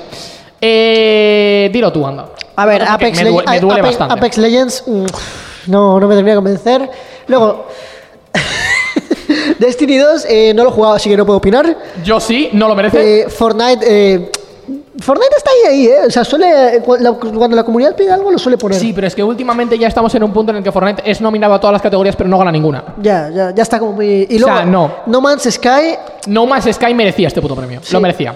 después, lo de, siento, después es de todo lo que ha hecho, ¿sabes? Yo, yo creo que sí. Después de haber arreglado su juego al 150%, sí, Sí, sí, sí. lo merecía. Y luego ha ganado Final Fantasy XIV Online. No tengo ni idea de este juego, no lo he jugado, no tengo ni idea. Y tendremos, que probarlo, porque ha, ganado ya un par de premios. Y luego, mejor juego de realidad virtual aumentada. Tenemos aquí nominado a. Íñigo, súbeme un poquito la ganancia del micro, por favor, durante medio segundo. Among Us.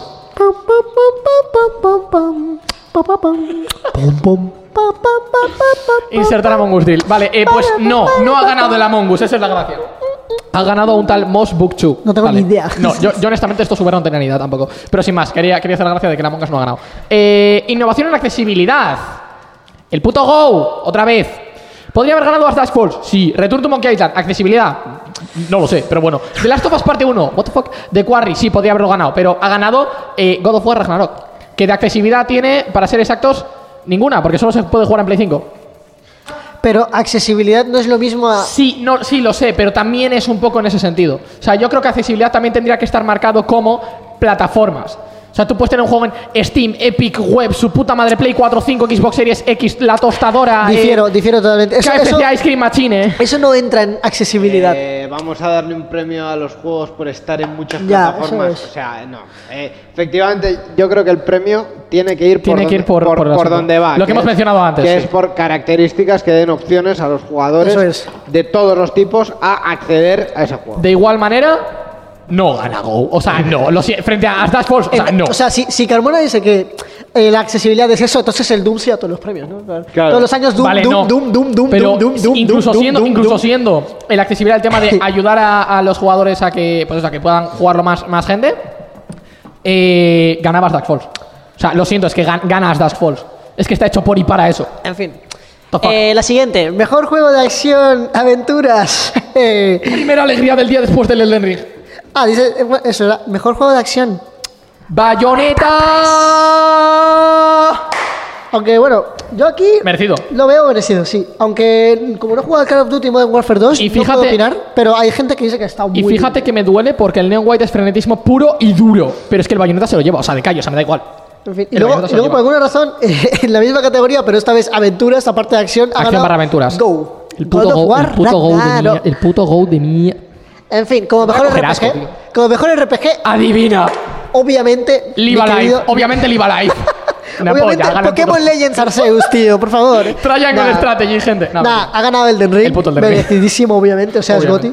Luego, mejor juego de Esto lucha. me duele, esto a me mí duele también muy me ha dolido. O sea, me quiero decir, ya de base los nominados son bastante mierda. Pero el Sifu, el Sifu se lo El Sifu sí, el Sifu se lo, el Sifu El se lo Sifu llevaba. lo merecía, pero no, ha ganado Multiverso. Es que teníamos denominados para que os hagáis la idea DNF Duel, eh, Jojo's Bizarre Adventure All Star Battle R. O Ha sea, ganado ese, es el, el punto. Ha The ganado King of Fighters Multiversus. 15 y el puto Multiversus después Ha ganado Multiversus. Mira, que yo entiendo que es buen juego y tal, No, pero. discrepo. Discrepo. O sea, que mejor juego de lucha pongas esto es como. ¿Cómo, cómo de mal estamos? Quiero decir, do- doy por hechísimo que el año que viene, mejor juego de lucha, vamos a tener un buen Street Fighter 6, vamos a tener un buen Tekken 8 y vamos a tener lo que haga falta. Pero mejor juego de lucha, estos nominados, o sea, ¿tan mal estamos en juegos de lucha Sí, este año? Sí, sí, sí. Sí. ¿Tan mal? Sí, sí. No en fin. Luego el juego familiar. No, aquí Lego Star Wars tuvo que ganado, tío. Kirby. Lego Star Wars que ¿Sabes quién tendría que haber ganado, Íñigo? Mario. No. Mario. No. Mario. El Nintendo Switch Sports. It's me, Mario. Correcto. Tendría que haber ganado el Nintendo Switch Sports. Pero no, ha ganado Kirby. Kirby de Forgotten, que es un jueguito precioso. Lo acepto, pero no familiar. O sea, ¿qué me estás contando? No. En fin. Luego, como mejor juego de deportes o carreras, Gran Turismo 7. Esto, esto ya Se da muchísima pereza. O sea, para que os hagáis Gente, literalmente nominados Fórmula 1, 20 Fórmula 1 22, Juegazo. FIFA 23, NBA 2K23, Gran Turismo 7 y el Oli Oli World. Ole. O sea, eso es lo que yo me pregunté. Quiero decir, ¿qué cojones es esto? ¿Tan mal estamos también en videojuegos? En fin. Y luego, este premio le va a gustar a Íñigo, que es Mejor Juego de Estrategia Simulación, Mario plus Rabbids Sparks of Hope. Mario Rabbids. Estrategia o simulación. Eso es lo que más gracia me ha hecho. Sí. Para que gane de estrategia o simulación. Para que gane de estrategia o simulación. Esto es que estamos muy mal. Porque además cuatro de los cinco nominados eran de Nintendo Switch. Venga. Yo quiero un Age of Empires. tío. Eso duele. Yo quiero un Age of Creador de Empires, contenido tío. del año, Ludwig, que estuvo posteriormente comentando el tema del, del pivo. Del, del, del pivo. Del, pibe, pivo. antise- del pibe antisemita. Bill eh, Clinton. Lo estuvo, sí, básicamente de Bill Clinton. Eh, ¿Lo conocemos? No. Así que XD. Si hubiese ganado Ibai todavía. Luego, este, este- esto de mejor multijugador a mí no me ha gustado. Vale, ahora es cuando empieza, ahora es cuando empieza mi rage. Eh, mejor me ha jugador gustado. de eSports. Ah, vale. Podría haber ganado Faker por LOL. Podría haber ganado Carrigan por Face, que Face no está muy bien este año, pero aún así. Podría haber ganado Carrigan por Face en Counter. Podría haber ganado My Personal Favorite Simple de Navi por Counter. O podría haber ganado, no lo conozco, pero me da igual, Chovy, que tú lo, lo conocerás de Genji. Eh, podría haber ganado Chovy por LOL. No. Ha ganado No. Jay, bueno, el acrónimo es Jay, Jacob J. Whitaker por Cloud9 en Valorant. Con todo respeto, yo hubiese preferido a Keria como ganador del mejor jugador de eSports. Keria se, se sacó ¿Simple? el mundial. ¿Hola? No, no, Keria, Keria. O sea, Keria merecía totalmente este premio y me duele que se lo hayan dado. Es que Navi, después de haber cambiado de equipo 400 veces, ha conseguido llegar a semis en todas y cada una de sus partidas y de los torneos que ha jugado porque Simple ha carreado. O sea, es la verdad, es lo que es. Entonces, aquí tenéis como al experto de eSports de LoL y yo soy el experto de eSports de Counter. Entonces, y luego, seguimos para Bingo. Mejor entrenador de eSports. ¿Podría haber ganado Blaze por Navi? No. Ha ganado BZKA, Mateus, sin más, Tarasconi, por Lauz en Valorant. Que Lauz también es, spoiler, el mejor equipo de eSports por Valorant. O sea, ¿qué tipo de insulto es este? ¿Qué tipo de insulto es este? Porque mejor evento de eSports, eh, adivinad. Plan, obviamente, hace, hace falta adivinar. obviamente los Worlds 2022 de League of Legends. Obviamente el los- mejor mundial de toda la historia del LoL. El que diga lo contrario voy a su casa y le reviento, que lo sepan. Obviamente los Worlds 2022 de el Mario Rabbids Sparks no, mentira. Eh, y luego, esto es lo que más me ha dolido sin duda. Mejor juego de eSports, Valorant. ¿Dónde está mi puto Counter-Strike que arrasa en cifras cada vez que se hace un torneo? ¿Dónde? Dón- no, dímelo. Porque yo no, sé, decir- yo no sé qué números habrás con- yo no sé qué números habrá conseguido Valorant porque tampoco me importan. Pero yo he visto literalmente en el canal de la SL, en partidos que ni siquiera eran semifinales, en plan partidos de clasificatoria y demás, 350.000 personas live. El- 350. El pico de espectadores en el mundial de LoL fue de 550.000. Pues ahí lo tienes. Entonces, quiero decir, son, son cifras bastante altas. Pero en el de Valorant, juraría que no he visto más de 120. No, hay bastantes también. Valorant, ¿eh? Pero no tanto. O sea, que tienes que es que Es que no- lo he yo no he visto el mundial de Valorant. Yo sí. admito. Yo sí me he visto, me he visto la Río. Pero aún así, eh, juego más esperado. No, gente, esto, esto es lo que más. Esto es una de las cosas que más me duele. Primero, el Starfield, por Javi de la Taberna Moguri. Javi, te queremos. Eh, Javi quería que. O sea, Javi adora el Starfield. Que todos pensamos que es una bomba de humo. Sí, pero Javi adora el Starfield, así que le vamos a dejar vivir en, en su felicidad máxima y absoluta. Ver que es el eh, Hollow Knight Silson. Ya, ¿eh? Porque, spoiler, son los padres. O sea, es que, es que no hay. Ver que es el eh, Hollow Knight Silson. Ya, ¿eh? Porque, spoiler, son los padres. O sea, es que, es que no, hay, no hay otra explicación. Hemos visto un tráiler en el último año. ¿Qué sentido tiene? Ninguno. Eh, ¿Quién ha ganado? Algo que también se lo merecía bastante, que es The Legend of Zelda Tears of the Kingdom. Hombre, a ver, siendo la secuela del juego que es, que es Breath of the Wild. Siendo, siendo la verdad es secuela del juego que eso es, y queriendo verlo la gente, no sé, desde hace dos años, aprox, dos, tres, cuatro. Tres, diría Tres, yo, tres. Cuatro ya no tanto, porque ahí estaba todavía la aguja, ¿sabes? La siguiente es para ti. Y nada, la mejor adaptación, esto se lo lleva, es que por muchísimo, yo lo siento, Cyberpunk Edge Runners no se lo puede llevar. O sea, es muy buen anime. Y por ejemplo, The Cuphead Show, o sea, está bien, pero yo, creo que estaba entre esos tres, porque la película de Uncharted, lo siento, No, ha dejado mucho que no. desear, y el Sonic de Hedgehog 2, Y lo que es bueno. Arcane, la serie del LoL para los amigos. Arcane, motivo es- por el que mucha gente empezó a jugar al LoL y ha dejado su vida. Tiene una dirección artística muy bonita, tiene un- una banda sonora que es para caerse para atrás. Luego, eh, sus desarrollos de personajes están muy bien. La, la manera en la que convierten la historia, porque la historia en el LoL de los personajes es un poco muy vaga, demasiado vaga, diría yo. La logra convertir en una historia Vaga. muy bonita. Sí, porque, por ejemplo, la historia de, de Jace y Víctor la Sí. cambian completamente. Ah, no, eso, eso te lo compro. Pero quiero decir, Completamente. hay, hay muchos personajes de LoL que tienen un lore. Para ser literalmente lore de vídeo de 4 minutos, es No, impresionante. O sea, el, me- el ejemplo que te voy a vago- poner es Amumu. Con vago, con vago me refiero a que es como abstracto. ¿sabes? No, sí, eso sí, sí, eso sí. Le, que- ponen, le ponen fecha, sí. le ponen lugar, le ponen interacciones. Eso, eso está muy bien, porque Eso es- realmente eso suele es. pasar que los personajes de LoL no suelen tener en su lore mucha interacción con el resto. Y de hecho, de hecho, confirmaron muchas teorías que teníamos los fans. Por Ahí ejemplo, está. confirmaron lo de que Jinx y Vi son hermanas. ¿Confirmaron teorías o cogieron teorías y las hicieron serie? Amigo, También. amigo, esa es muy buena pregunta. Pero bueno, es eso, que de verdad, si no habéis visto Arcane, os la recomiendo totalmente. Está en Netflix o en páginas que no voy a hablar. y eso. Netflix. eh, eh, En- en- en Netflix, general, en Netflix. Os lo recomiendo totalmente. Legal, Ne- Netflix, completamente. Míraroslo, por favor. Eh, y luego ya, ahora sí, la última categoría, la categoría del mejor podcast de videojuegos de prensa... de- ya se me, ya se me ha What? rayado cómo se dice. What? El mejor, el mejor podcast de prensa especializada de videojuegos, Gaming Room. Buenas tardes y muchas gracias. Hala, venga. Hasta luego. Muchas tardes y buenas gracias, gente. Venga. Ya sabéis.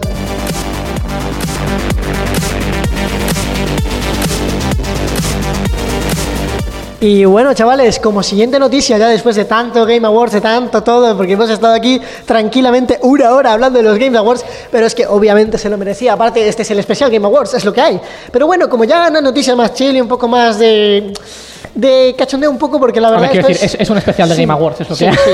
Pero eso, esta noticia es un poco más de relajación, la verdad.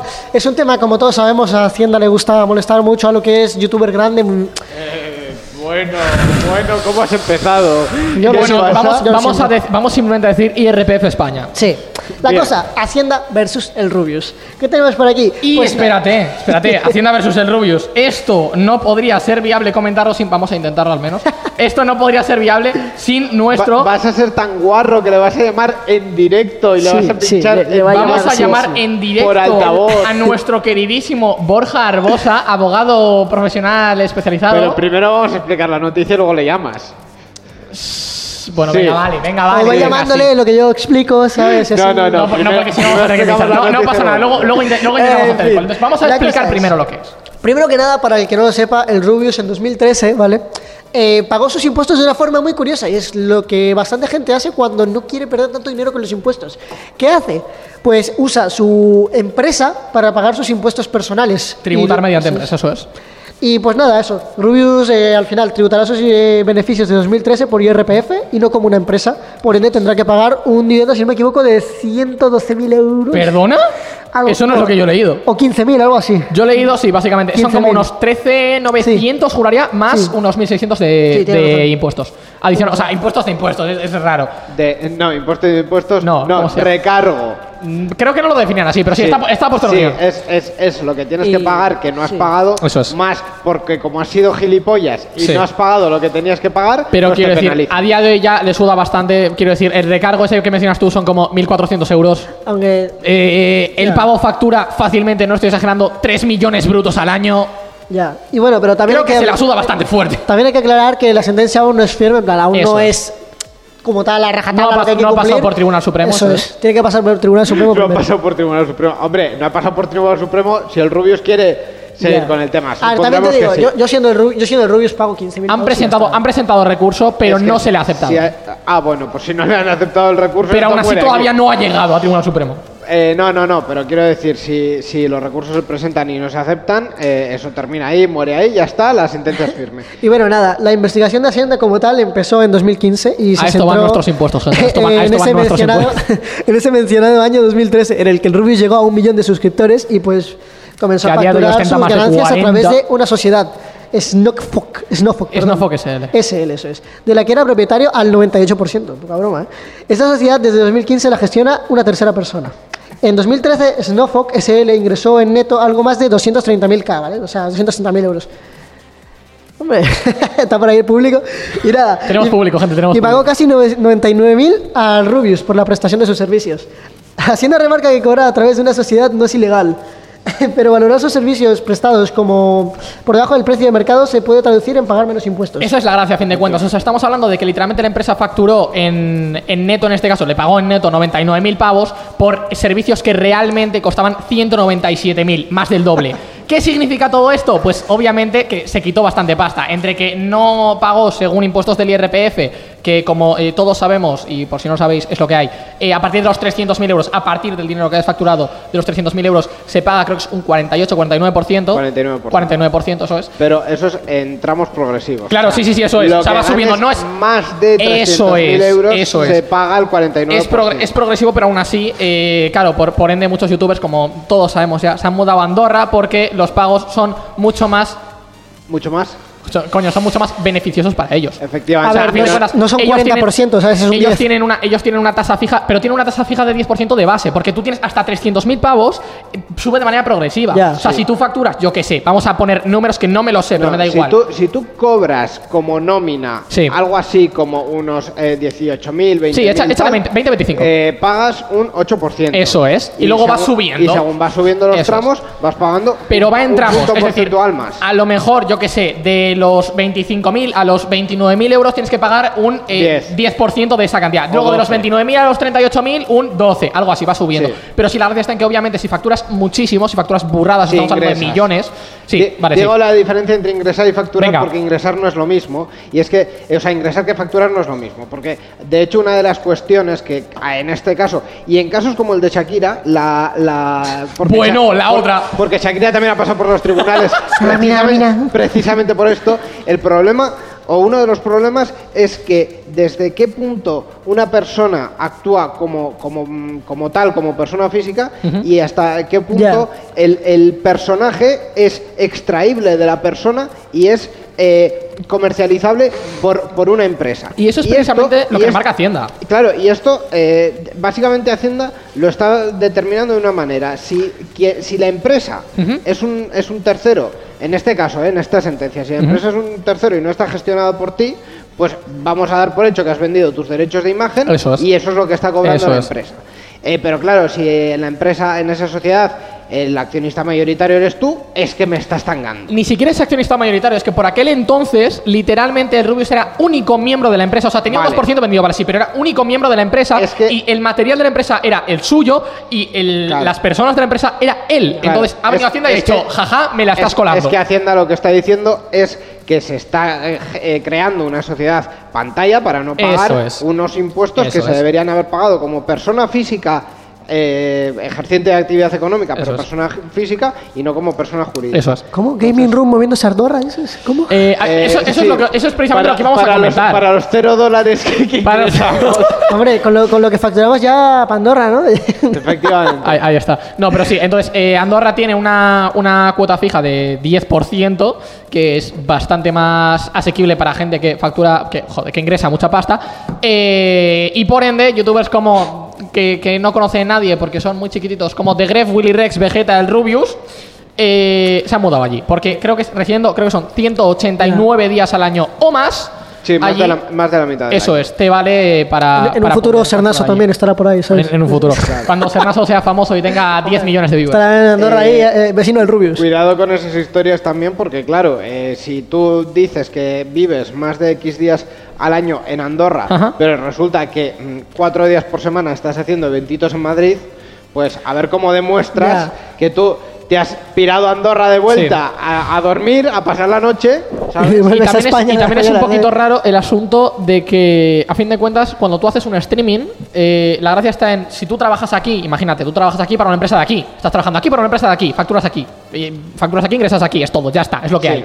Pero claro, en un streaming, me gente de aquí, de LATAM, de Estados Unidos, de No, pero, China, pero, de, en, no sé, pero en un cosas. streaming hay cosas muy, muy complicado eso, No, o sea, no, es no, muy- no, no, esto, esto es muy sencillo. ¿Quién paga? Es decir, si tú... Gente de todas partes. No, no, ¿quién paga? ¿Paga Twitch? No. Sí. Es decir, las suscripciones, Sí. las suscripciones Pasan por Twitch eh, primero. Pasa- pasa por Twitch, pri- eso sí. primero y las y las paga Twitch y Twitch te emite una factura estadounidense, por cierto, Sí, eso es verdad. para, para que tú cobres esas subs. Si tú tienes un Patreon, ¿quién cobra? Tú. Cobra, no, Patreon. cobra Patreon. Vale. ¿Vale? Pero la pasta Entonces, del Patreon no va íntegramente a ti. la pasta del Patreon no va íntegramente a Ah, ti yo porque que hay una comisión que te restan también. Eh, que creo, sí, eh, creo que es, que es algo así. Y además que todo lleva IVA, o sea que eso es- Vale, ese- ese es el otro esto- asunto. esto Impuestos, gente. Historia aparte. Entonces, eh, básicamente esta gente cobra de dos o tres eh, fuentes. Sí. Es decir, de sus ingresos publicitarios, de, de las inserciones claras de ingresos publicitarios Sí. y de las plataformas. Sí. Entonces, eh, no hay tanta ciencia en, en esto.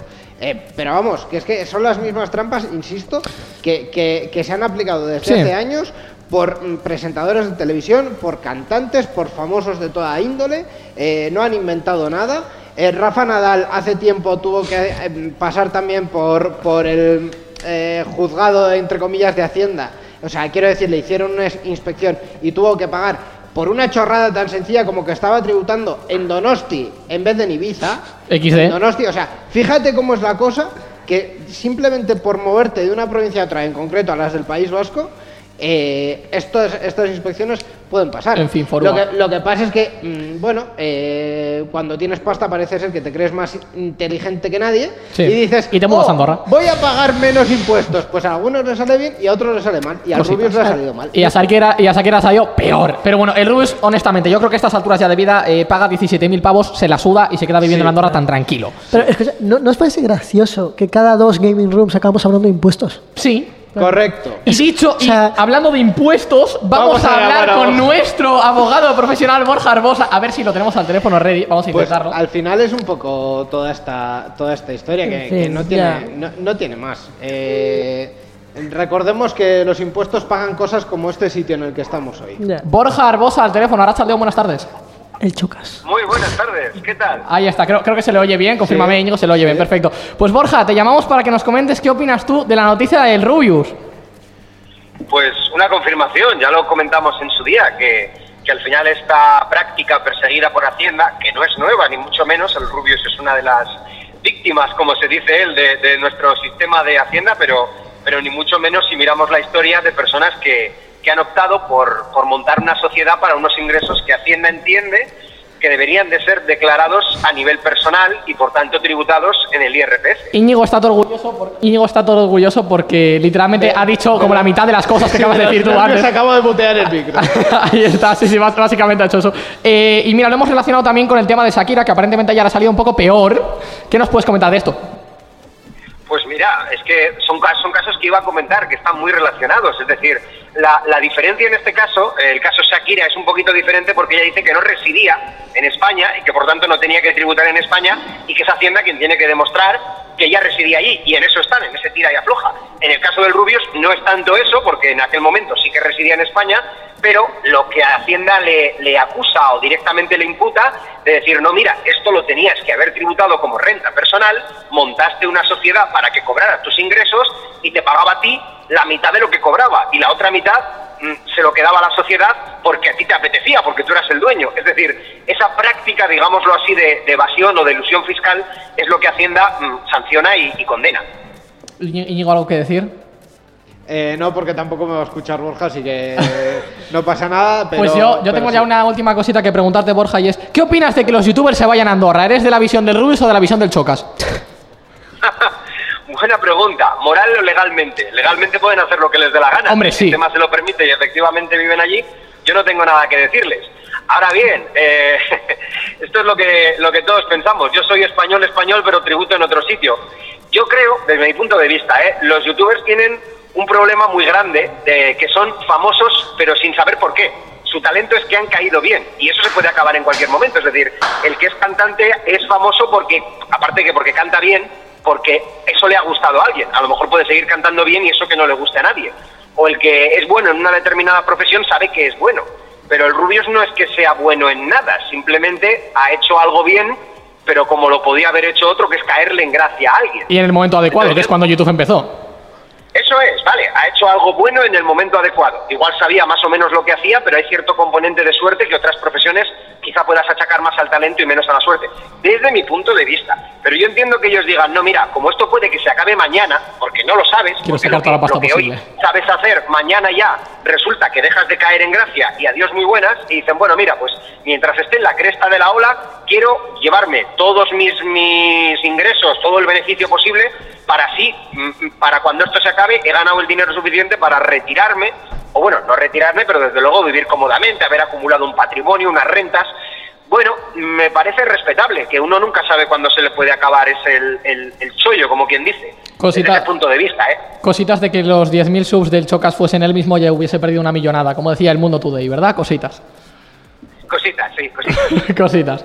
Eh, ¿qué, qué- tenemos algo más que preguntarle a Borja? ¿Quieres, quieres tú preguntarle algo? No. Aquí. ¿Simpatizas con el Chocas? ¿Simpatizas con el Chocas? Menuda preguntita. Borja, sí, dime. ¿simpatizas con el Chocas? No. No, perfecto, ya está. Solo-. Solucionado. Vale, pues Borja Arbosa, muchísimas gracias por estar con nosotros, por comentarnos esta noticia como abogado profesional. Gracias a vosotros. Un abrazo. Un abrazo. Le ha faltado decir gracias, contrátenme. Vas que lo hago abogados. No, no, me, me encanta cómo la personalidad de, de- O sea, la opinión de Borja y la mía en este aspecto. No, sí, sí, sí, completamente. Van completamente. convergiendo una cosa. Que, que se note que lleváis trabajando juntos cosa de 8 años. Eh, Sarean Sean, un programa muy bueno.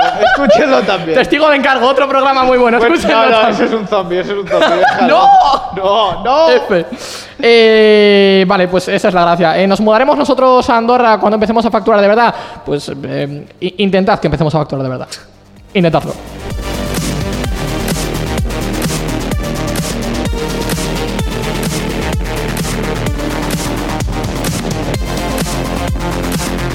Y bueno, nada, hablando de no pagar y pagar cosas, tenemos que Xbox ha incrementado sus precios. La verdad, increíble. Sinceramente, Microsoft ha anunciado que subirá de precio sus títulos exclusivos, los first parties para los amigos, ¿no? En, en fin, en la Me Xbox. estoy conteniendo. Está, está cabreado, está cabreado. Estoy- más, más cabreado que con el Neon White. Y fíjate que es complicado, ¿eh? Esto será a partir del año que viene y la mayoría de juegos serán 10 dólares más caros. Y además de ello, pues esta subida tendría efecto también en los precios de las consolas Series S actualmente ¿Y la X? y la X, Y la X. que están a 300 y 500 respectivamente. Eh, también, eso perdón, también es un servicio de suscripción llamado el Game Pass, que todo el mundo lo conoce. Este hombre es fan del Game Pass. Por si viviese bajo una piedra. Ah, en fin, el encarecimiento de los productos comenzará aparentemente con Forza Motorsport, Refall y Starfield, los juegos AAA First Party de Xbox. First party son exclusivos, gente. cuyo lanzamiento tienen previsto para 2023. En lugar de los 60 dólares que ostentarían los títulos, pues ahora serían 70, ¿sabes? Bueno, de, de hecho subirían a 80 incluso. Es que 60 dólares son 70 euros. Ya. Entonces 70 dólares son 80 euros. Bueno, son. eh, Aprox. es- esos No, sí, pero- En, en conversión Microsoft. En, en conversión Microsoft, pero básicamente la, la manera rápida de explicarlo es, y esto es lo que tengo que mencionar yo, que es lo importante de esta noticia, y es, vino Sony con sus dos huevos de impuestos, vino en agosto de este año, en agosto de 2022, y dijo, vamos a incrementar el precio de nuestra consola a 50 pavos, y os vais a joder. Y la gente le tiró mazo hate. ¿Y qué hizo? Vino Microsoft y dijo, no os preocupéis, nosotros vivimos por y para los gamers, no vamos a hacer eso. Spoiler, dos meses más tarde anunciaban esto. Ahora te digo, 10 En euros, octubre. 10 euros. No, 10 euros te parecerá una gilipollez, pero la gracia no es esos 10 euros. La gracia está en que dijeron que se iban a diferenciar de Sony y están haciendo lo mismo. Porque vienes tú, coges un juego AAA de PlayStation 5 y ¿cuánto cuesta? 80 pavos. Y coges ahora uno de los juegos que va a salir a partir de 2023 de Xbox First Party, que son los exclusivos, ¿y cuánto va a costar? 80 pavos. ¿Y cuánto dijeron que iba a costar? 10 menos. Entonces, y claro, hasta aquí todo bien, pero el Game Pass de base es un sistema que está muy bien planteado y muy bien hecho y realmente se están haciendo mm, ricos, pero de oro, a un nivel estúpido, los de Xbox, por el Game Pass, porque el Game Pass tiene un precio muy asequible para lo que es y que está muy bien planteado. Son 10 pavos de Game Pass, el, el tier normal, para poder jugar a todos los juegos del catálogo, que son, spoiler, una burrada. Entonces, yo hasta ahora había un problema que le encontraba al, eh, al GeForce Now, que por si no lo sabéis es lo mismo, pero de Nvidia. Entonces, el GeForce Now tiene tres tiers, que es lo guay. Tiene el gratuito, que es de 0 pavos, que no renta ni de coña. Tiene el estándar, el, este estándar, que son 10 pavos, el, el estándar, pero que la biblioteca de juegos es mucho más limitada. Y luego está el tier, el especial, que sería como el, eh, vamos a decir, el Game Pass de Cloud, el Game Pass Ultimate que es el RTX 3080. Básicamente tú juegas en un servidor que tiene un RTX 3080, con eh, esperas mucho más cortas, con gráficos mucho mejores y con cositas así. ¿Qué pasa? Si le subimos el precio al Game Pass es cuando realmente el GeForce Now ahora puede empezar a tener tirón. Porque tal vez, yo que sé, el, el Ultimate ahora mismo creo que está cosa de los 13-15 pavos. Si ahora lo suben y estamos en 18, se, acerca, se empieza a acercar a los 20, ya estamos hablando de que puedo perfectamente venir y decir, bueno, pues con una biblioteca un poco más limitada, prefiero jugar una 3080 porque tengo un portátil con un Celeron. ¿Sabes lo que te digo? Entonces, Esto, por ejemplo, a gente que juega en PC cole, ¿sabes? Míticas que estas que dan en el cole, como yo, por ejemplo. Yo hasta hace poco no tenía PC. Entonces, eh, tenemos uno de público que también. tenemos tiene una persona pública también. Y nada, yo creo que esto viene muy bien, ¿sabes? Porque, por ejemplo, ya admito, ¿quién es mítico de que está en clase, tal, todo aburrido, ¿sabes? Y es una asignatura de estas cosas. Desde Euska Digital no apoyamos que la gente no preste atención en clase sí. para jugar a videojuegos. Gracias. Aunque vamos Yo a hablar de eso luego también, pero bueno. La cosa, eso, que es- vendría bien un, un servicio de como lo que es el GeForce Now, pues para jugar Ahí tranquilamente, está. Para ¿sabes? jugar, pero en un servidor, claro, porque tu. PC no puede tirar las cosas. Es lo que Pero sigue, sigue estando bien, ¿sabes? Con tener un buen wifi ya vale, y eso está muy que sí. bien. Pero básicamente bien. lo que duele es que precisamente Phil Spencer haya venido y dos meses después de haber dicho una cosa se haya retractado. Porque ya no es cuestión de que vengan y digan cuando tú te haces famoso, es que hace cinco años dijiste, no, es que son dos meses. O sea, es que no hace falta ni siquiera eh, coger y sacar una noticia del año a la polka. No. O sea, hace falta coger y pensar en lo que ha dicho Xbox hace exactamente dos meses, ocho semanas. ¿Qué tipo de sentido tiene? Ninguno. Porque sabían que lo iban a presentar ya de antes. Y ahora lo han reafirmado de cara a que estamos en diciembre, cuando estamos hablando de esto, y de cara a que eh, empieza 2023 y van a empezar 2023 con aumento de precios. ¿Duele? Sí. ¿Jode? Muchísimo. A mí, más. What? Ha sido, ha sido impresionante ese, ese cambio, pero, pero bueno, eso. Eh, que si tenéis una consola de Xbox eh, o de Play, me da igual, empezad a pensar en cambiaros a PC Master Race porque últimamente por, últimamente por precios renta. Play es mejor.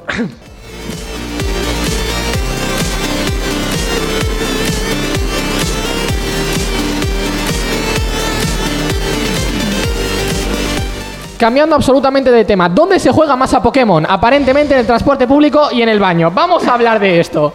Eh, la cadena de tiendas. Sí, Sí, sí, sí, sí. Así de Sí. random es este programa. Ya está. Esta noticia te, te la podría cortar ahora mismo. Sí, pero no lo vas a hacer. No, no, Eh, La cadena de tiendas de videojuegos Game, que por si no, por si vivís debajo de una puta piedra, es de lo más importante O que si existe no en sois este de, país. Exañ- de España también, O ¿sabes? si no sois de España. Ni de Reino Unido, por lo que sea. Ah, en en Reino Unido también está Game. Es que son de Reino Unido. Son de Reino Unido. Y por, y- y aparte, aparte de Reino Unido y en España está en alguna otra parte. Eh, pues. Si me dices Francia, Francia no existe, así que no cuenta. Estarán en menor medida en otros sitios, el- pero el- sobre todo aquí. En la web de Game El, game, el game está bastante expandido. Eh, pero bueno, en cualquier caso, ha hecho una encuesta entre más de 30.000 gamers españoles. Casuals, competitivos, no lo sabemos. eh, porque es aleatoria. Entonces, en cualquier caso, la encuesta ha demostrado que eh, en tu puta casa es el sitio que más le gusta a la gente jugar. Lógicamente, quiero decir. O sea, cositas. No, no es como si la gente viniese y dijese, bueno, pues a mí me gusta jugar en el avión, no es el caso. Eh, pero como segundo lugar preferido, esto es la, la cosita graciosa, se elige el baño o el transporte público. De manera bastante. A ver, es normal. O sea, quiero decir, eh, Nintendo Switch, te la puedes llevar a cualquier parte. ¿A dónde te la vas a llevar? A cagar, es lo que hay. Hombre, si, si estás enganchadísimo con el juego, lo haces, ya está. La gente está enganchadísima con el juego, es lo que hay. O sea, Aparte de los bugs que tiene, que es Si estás en el baño, o, o es, o, o eso, o ver TikTok y ya está. O ver TikTok o llevarte el móvil. Que es que los, los juegos de móvil tienen un nivel de, de- de- de impacto en el baño es impresionante. O sea, es, es muy vasto. Eh, pero bueno, en este caso, el 25% de fans de la saga, hasta un máximo de un 25%, porque esto se ha hecho por, por comunidades. Entonces, en este caso, La Rioja. La Rioja aparentemente es súper importante. A pesar de que mucha gente pueda venir y decir que solo tienen vino, también se juega Pokémon en La Rioja, gente. Y Eh, el 10% juega en clase al Es- esa es la gracia. Pero eso, O sea, eso vamos después. Hasta un 25% de fans, como Pico, eh, decide que, que jugar en el baño es su segundo lugar favorito. Y un 22% de los jóvenes, en este caso. Porque sí, la gente mayor también juega Pokémon. De hecho, el Pokémon, a pesar de que esté. No, me sale castellano, bideratuado, esté dirigido a. eh, sí, a- a- acabo de meter un escañol ahí impresionante. Que esté dirigido a, como tal, eh, niños, porque es Pokémon. La mayoría de la gente que lo juega tiene más de 20 años. Eh, entonces, por otro lado, un 7% de usuarios juega mientras estudia o trabaja, mientras, ojo cuidado, y no precisamente en pausas. No precisamente. Entonces sí, volvemos a eh, jugar con tu PC patata en clase. Sí, eh, yo me siento muy identificado, la verdad, desde cuarto de la ESO jugando al LOL en clase, no sé qué, tal. Eh, bueno, a ver, es que es muy gracioso, tío, porque en realidad es que en clase se juega de todo. O sea, yo Sí. he llegado a jugar... ver, yo creo, yo creo que el eh, o clásico sea, es el Binding of Isaac. No, no, no, no, no. Yo he llegado a jugar con siete personas de mi clase Sí. al Counter-Strike. Yo he llegado a jugar 1.6. al Among Us con 10. Hombre, eso de toda la vida, pero el Among Us ya era más mítico. Eso era en 2021, tal, todo el mundo jugando Among Us en clase, ¿sabes? Pero A yo he llegado sí. a estar jugando Rocket League, CSGO, League of Legends, Bueno, el TFT. O sea, es una locura. incitar a los adolescentes que Adolescentes, sobre todo de La Rioja, ya que sois los que más números tenéis, no juguéis en clase. Gente de La Rioja, por favor, No, relajaros te, un poco, tú estudiar. te ríes, ¿sabes? tú te ríes, pero es que te voy a dar el dato. El 13%, esto sigue siendo La Rioja, son solo datos de La Rioja. El 13% juega mientras trabaja y el 10% mientras estudia en clase. ¿Por qué- Chavales, aprobada historia, venga, va. ¿Por qué estamos hablando de La Rioja? Porque La Rioja tiene los peores números de la historia en este ámbito, no lo entiendo. En fin. También los hay los que juegan mientras escuchan música, pero esto creo que sería más bien al revés. O sea, es, es escuchar música mientras juegas, así que no, no lo cuento mucho. Pero sí ver la tele. O sea, no sé por qué nuestra generación es mucho de poner la tele y hacer algo de mientras, como tenerla de fondo. ¿Por qué no? Yo lo hacía antes, ahora ya no, pero yo lo hacía antes. ¿Por qué lo hacemos? No lo sé. Pero lo hacemos. Supongo que será porque no queremos tragarnos siete minutos de anuncios, ¿verdad? Cadenas televisivas. Cada eh, tres minutos. Ah, fin. también te digo, Twitch. Sí, Twitch está así, pero siguen sin ser 7 minutos. O sea, Sí, yo me trago un máximo, que- yo me trago un máximo de 8 anuncios de Pero, Twitch ¿sabes qué pasa? en una hora. Pero ¿sabes qué pasa con los anuncios de Twitch? Y es lo que me molesta con los canales que te meten 7000 anuncios de una. ¿Qué, qué es el Marvel Snap? No, que en plan, tú estás viendo, en- con lo la televisión lo que pasa es que estás viendo la tele y tienen pactado dónde van a parar para ponerte los anuncios. Sí. En cambio en Twitch tú estás viendo algo importante Y de repente, hace ¡pum! y no oyes al streamer. un minuto y medio de anuncios. Y no oyes al streamer. cara. Y no oyes al ves que o sea, es algo importante y no le oyes. Persona aleatoria que esté en el siguiente directo de Gaming Room. No te preocupes, a ti no te va a pasar porque, eh, spoiler, José debe una sub. Pero al otro- a a, dar. a otros, siete sí, ¿sabes? A otros siete sí os va a es el pasar. problema. Por dinero, queremos cenar. Y por ejemplo, eso es muy perjudicial para lo que son los streamers La verdad que pequeños. sí, la verdad porque que sí. tú en un stream lo que quieres es que la gente se quede. Eso entonces, y que interactúe contigo. Claro, entonces si tú te quedas en un stream y de repente ves que el pavo que tiene dos, dos viewers te mete 8000 anuncios, pues igual eh, yo me voy. O que, spoiler, no te los mete él, te los mete Twitch. Claro, tú estás hablando, No. la gracia en tú, tú estás No. hablando con tu audiencia. Entonces, a mí me jode porque me ha pasado muchas veces. Tú estás hablando con tu audiencia, o yo estoy hablando con el streamer como audiencia, Pero- y claro, de repente coge y hace anuncios, ¡pum! Y lo que tú le estabas preguntando, lo que él te estaba preguntando a ti, tienes que venir y cuando termina, Claro. le dices, lo siento, más saltado anuncios. Repite, porfa. Pero jode la, mucho. la cosa es Jode que, claro, tú eso como streamer tienes que pensarlo muy bien, porque yo, por ejemplo, los tengo desactivados. Yo Sí. tengo anuncios totalmente desactivados, para nada, porque es que de verdad... Porque una- es famoso y tiene 10.000 subs, como el no, Chocas. No, no, es porque soy, soy pequeño. Soy, si, si fuera famoso, pondría anuncios. José Andrés Pequeño Pero ha llegado a como- 100 subs. Pero como soy un streamer pequeño de 100 seguidores, que me ven cuatro personas cada stream, que es una, es una cagada Bueno, para lo el que pico, es... el pico de 12 del último stream no lo estás mencionando. Ya, pero ¿eh? porque era un sorteo de 20 euros y la gente busca el Sí, dinero. sí, sí, ya, ya. sí, La, sí. la vida es dura. Sí, sí. Que por cierto, Tongo tenía que haber ganado yo. Pero eso, o sea, si tú eres alguien pequeño, lo que buscas es que la gente se quede. ¿Y cómo haces eso? Pues no poniendo anuncios, porque si pones anuncios se, va- se van todos. todos. Correcto. Vamos a seguir con datos porque tenemos más. Eh, también los hay, eh, hemos dicho ya que los que juegan mientras escuchan música, ven la televisión o chatean e incluso, y esta es la cifra que más me ha sorprendido, un 10% de gente juega Pokémon mientras cocina. A un 10% de gente en España se le queman las lentejas. Correcto. ¿Las lentejas o las albóndigas? Eh, una de dos. Ima- imagínate a tu abuela que se le queman las croquetas porque está... A mi haciendo- abuela la pobre ya no. Uf, F. Em, Pikachu luego, Shiny. Esta, esta Shiny. gracia, vamos, vamos con los Pokémon. Pikachu es el Pokémon favorito de casi un 9% de la población española, que no está mal de números, pero muchas comunidades, estoy hablando de muchísimas, eh, tienen como ganadora a Charizard, cosa que Hombre, entiendo. hombre, hombre. Porque además, Charizard Shiny, eh, Por favor. Mega Ultra Charizard, impresionante. Eh, y luego, el Pokémon favorito también se divide por franja de edad, y esto es importante, porque eh, sí que es verdad que los mayores de 30 ven a Pikachu porque es lo que hay, es lo que había antes, eh, lo siento, es el Turbo Mega Pokémon. Y una cosa que me sorprende es los jóvenes. O sea, lo he puesto. Vale, no, me, me he rayado, perdón. Eh, Pikachu, luego Charizard, los, los jóvenes adultos. Y luego los preadolescentes o adolescentes de entre 14 y 18 años veneran, y esto es el mayor spoiler de todos, a Lucario. Cosa que me ha sorprendido bastante. O sea, entiendo que es un Pokémon que está muy roto y que está muy guapo, pero Lucario, ¿por qué Lucario? Si Charizard está rebroken. Ya, pero no lo hacen por lo broken. La mayoría de gente lo, lo pone por el diseño y tal. Y porque en el anime tiene bastante protagonismo en lo que es en la quinta generación. Igual es por eso. Eh, y ya lo último que tenemos que mencionar es que el tipo dragón y el tipo fuego son los favoritos por la mayoría, a pesar de que el tipo dragón es efectivo contra puto tipo dragón y débil contra hada, no tiene sentido, en fin, eh, cosas. Eh, y que de los más hateados, algo que no entiendo en la vida, son el tipo roca, el tipo normal, vale, eso lo entiendo, y el tipo bicho. ¿Cómo no, cómo no vas a entender? El tipo bicho es caca. Bro, el tipo roca es brutal. Pero el bicho es caca. Vale, el bicho, el bicho te lo compro, pero el tipo roca, ¿por qué hatean el tipo roca? Eh, O sea, no ¿qué- sé. eh, eh, eh, tiene un Pokémon que es una cabeza con brazos. ¿Qué Eh, que bro, na- que nadie se meta con Geodude. O sea, encima vuela, que nadie se meta con puto Geodude. ¿Por qué vuela? ¿Por qué? Porque puede. O sea, ¿qué otra explicación necesitas? En fin. Conclusión, Geodude porque vuela, porque puede. Suficiente. Hasta aquí ha llegado esta sección de Pokémon. Magikarp. Oye, eh, ¿vemos ya la entrevista? No, todavía no queda una sección, niño. Pero que ya he dicho- no, todavía una no. hora 40 Todavía no, queda una minutos. sección, Íñigo, queda una que sección. la entrevista son 15, que no va a entrar No, todo. son nueve. No, son 15. Vale, pues 15, da igual, entra, me la suda, entra. Ya está. Dale, dale, venga. Y ahora ya lo que tenemos es la sección especial en la que vamos a interactuar con, con el público. Entonces, tenemos público para Eh, interactuar. sí, pero no tenemos micrófono inalámbrico, Gaisca, En fin. te lo he dicho Eh, antes no, pero no, pero no pasa nada porque yo les pregunto y digo lo que digan ellos. Solucionado. Entonces, eh, vamos a hablar por qué. Porque eh, tenemos el aniversario del Pong. El Pong que cumple 50 años. Que por si vivís debajo de una puta piedra, eh, el Pong es ese juego que dio inicio a, los videojuegos eh, hace muchos años, 50 para ser exactos. que básicamente es un, un table tennis, es un ping pong. Ya está, literalmente por eso se llama Pong. Eh, Súper básico.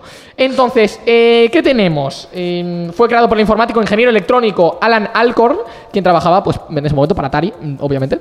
Eh, y se lanzó en forma de máquina arcade. Y en 1973 Atari comenzó a fabricar recreativas con el Pong. Eh, en el 75, dos años más tarde, se creó una versión casera del Pong, para que la gente lo jugase en su PC de casa, y acabó vendiendo más de 100, o sea, sí, eso, más de 150.000 unidades, que para aquella época en la que los videojuegos se veían como algo futurista, no sé qué, esto se va a ir a pique, pues no está nada mal de cifras, honestamente. Eh, y no, no mucho más. Originalmente, en uno de los jugadores tenía que llegar a 10 eh, puntos para ganar, es decir, que el rival tenía que perder la bola 10 veces. A día de hoy eso está un poco modificado. Y se crearon bastantes variantes, como por ejemplo el Double Pong, que permitía jugar a cuatro personas de manera simultánea. También podías jugar, si no tenías amigos, podías jugar contra la IA, que esa era la otra opción. Entonces, ¿para qué aprovecho esto? Para hacer una pregunta, primero a ti, José, y luego al público. ¿Cuál fue el primer videojuego que jugaste y en qué consola? Te va a sorprender. Miedo. Jugué al primer Mario Bros. en la, en la, en la Super Nintendo. ¿En la SNES? Sí. Perdón, en la NES, en la NES. Ah, en la NES, vale. El primer Mario Bros. Hostia. Todo se remonta cuando tenía tres años, ¿vale? Y- que sí, que sí. Aquel verano del 87. Tenía tres años, ¿vale? Y una, un- una prima mía que pues era bien de friki en ese tiempo, tal, era la mítica que le hacían bullying porque jugaba a juegos. F. Eh, o sea, estamos hablando de 2007. Claro, ¿sabes? sí, sí, sí. Un momento en el que los Eh, videojuegos eran como. ya, era- era- nicho, nicho absoluto y definitivo. Estamos hablando de 2007, por Dios. Sí. Y yo en 2007 teníamos tres años. Vale, a ver, que, que tú te sientas viejo no es cosa nuestra. En 2007 Alonso había ganado ya dos mundiales. ah, bueno, vale. Pues O sea, eso me lo comentas en Gurpil Veroa. En fin, Vale. y eso, que eh, tenía, en plan, eh, la NES que tenía ya estaba en plan viejita y tal, y como se, se acababa de comprar creo que la GameCube en ese tiempo, me suena, Dios. pues me, me la regaló a mí. La GameCube, el Transformer de las putas consolas. O sea, la GameCube es un Transformer impresionante. Tenía Sí, sí, sí. mazo mierdas que le podías enchufar de plástico. La hostia. Y nada, pues eso, me regaló la NES y yo tenía una tele de cubo de estas eh, viejas, Oh, qué pero, pero no, no, pero una, una tele del 95, tranquilamente. Sí, sí, sí. de- o incluso la mía también era de ese ¿eh? año. Y claro, mi padre me, me la dio tal, ¿no? la, la gritamos y tranquila. mira, es que me acuerdo perfectamente y tenía tres años. Creo que me senté en ese sofá 18 horas jugando el puto Mario Bros. Creo que no, porque La- dormirías. Te, te dormirías de, de No entre me dormí. medias. No me dormí. José, tenías tres años. No me dormí. Tu único objetivo en la vida No era me dormir. dormí, No me dormí. Quiero decir. Estuve jugando al bendito Mario Bros. Es, es que fue como una revelación. Y luego, como mi padre y mi madre, que en ese tiempo pues estaban más cerca tal, eh, me, me dijeron como que, que me vieron tan feliz con los juegos que me compraron una DS, una DS. Oh, tremendo. Pero eso ya fue como dos años después, Es que ¿sabes? yo realmente me he perdido la época dorada de los videojuegos Y- porque yo he tenido la mala suerte de que la primera consola que toqué, y es precisamente por lo que me viene hoy en día el, el- el hobby que tengo, la primera consola que toqué fue una PlayStation 2. Muy God. Y muy empecé, muy empecé muy y esto es y esto es lo mejor de todo, porque sí, la mejor consola jamás creada, lo siento, es verdad. Eh, y empecé y esto es lo mejor de todo con el Colin McRae. con el antede- antecedente, no, el- Antecesor. el antecesor del DIRT, del hoy conocido DIRT. DIRT 2.0, que por cierto, eh, haremos un stream de eso. Eh, entonces, ahora toca preguntarle al público cuál es el primer videojuego que jugaste. ¿Y en qué consola? El, San, el GTA San. Andreas. ¿En qué consola? ¿En la tablet? ¿Tablet? En la tablet. Hostias. Estamos, estamos muy old school. ¿Cuál fue tu el primer videojuego que jugaste? ¡Bof! Legend of Zelda Spirit. ¿Spirit qué? Tracks. Spirit Tracks. ¿En qué consola? Juegazo.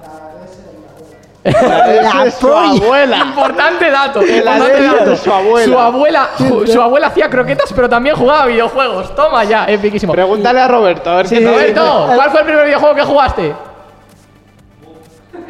Ha dicho ¿Puede, puede Buf, ser, puede ya ser el está. Pong? ¿Puede ser el Pong? No, tan viejo No, no. no, tampoco, tampoco tan No, atrás. el Pong no, bueno. De las Game Watch. ¡Hostias! Eso es muy viejo. ¿eh? que es viejo, ¿eh? Dios, tremendo. Tremendo. No, es, es un OG. Roberto es un OG. Un OG, Íñigo, ¿cuál fue el primer videojuego que jugaste tú? Yo ni me acuerdo. Ni se acuerda. Eh, al- a- fu- a- ¿Y en qué consola? Claro. A, a ver, yo sigo con el- mi traumita de- del Super Mario 64. Íñigo es, Íñigo es Don Traumas y por eso es eh, un poquito la bitch de Nintendo. Sí, pero, Es lo pero que yo es. Esto, pero yo esto lo he contado como 300.000 veces. Yo, Por lo menos. Yo los recuerdos que tengo de la primera consola y de los primeros juegos en mi casa, Sí. aparte de alguna mierda que había pro- por ahí en Windows 98, ¡Oh! eh, pero vamos, que aquel- el Trivial Pursuit lo tenía... Hostia puta. lo tenía He jugado al Trivial Pursuit en un PS2. disquete. Yo lo tenía en un disquete para, para el Windows 98, pero mi primer recuerdo de verdad de videojuegos es eh, la montaña de chocolate del, Sí. del Mario Kart 64. Sí.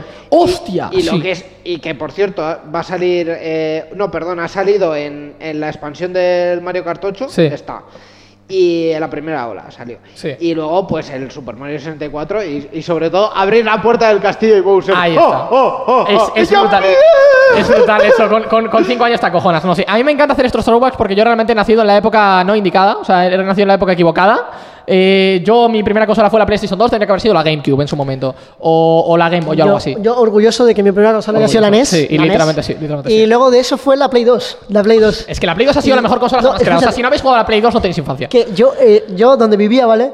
Eh, había bien de niños de mi edad y así. Porque yo vivía como en una especie de. ¿Cómo decirlo? Como una urbanización, pero súper cerrada. A ver, a, ver, a ver cómo lo dices para que no suene. No, no sé, es es que a ver, yo pues en, esa- en esos tiempos pues vivía en Venezuela, tal. Entonces era como un pasillo que estaba en la calle por la cara y tú entrabas a una urbanización como con cuatro edificios, ¿vale? Sí. De dos plantas, pero cada edificio vivía una familia. sí. Y claro, yo era, eh, el edificio en el que vivía yo era la única familia nosotros que éramos cuatro, ¿sabes? Y de repente nosotros habían 20 personas en cada uno. Entonces, claro, yo soy de la calle, bien de niños, no sé qué. Yo, yo era el único con consola porque era un sitio bastante así bajo de dinero. Yo era el único con consola. Entonces, ¿qué hacíamos? Venían tranquilamente 22 chavales a mi casa a jugar al, al Naruto, tío, al, al juego de peleas de Naruto. Al ninja, no sé qué, tío, no me acuerdo cómo se llama ahora. Entonces, ves ahí torneos de, de Naruto, era la polla, tío, te lo juro, era la polla. Jugando al San Andreas, el, el modo cooperativo, es- eso era letal, tío, te lo juro, era letal. Mi, mi casa era la casa del pueblo, tío, te lo juro. Y ahora sí, dicho esto, vamos a hablar con Nether sobre PlayStation Talents, sobre la iniciativa, sobre el Gamescom de Bilbao y sobre todo lo que nos tiene que contar. Vamos a escuchar qué nos dice.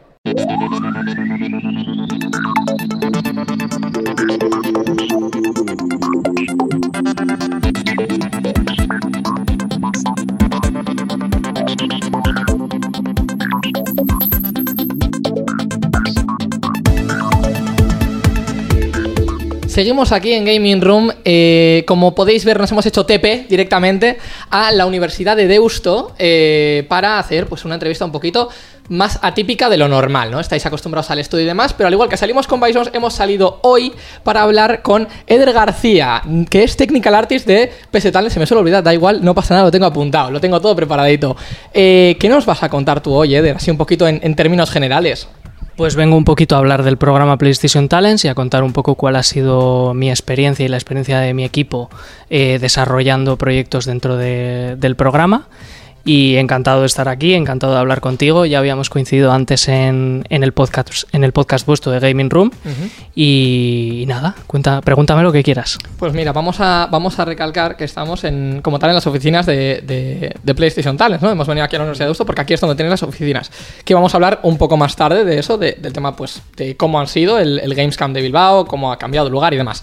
Eh, pero me gustaría empezar un poquito por hablar en general de cuáles son los objetivos de PlayStation Talents. Para la gente que no lo sepa, PlayStation Talents es una incubadora de, de videojuegos independientes que pues, apoya el desarrollo nacional.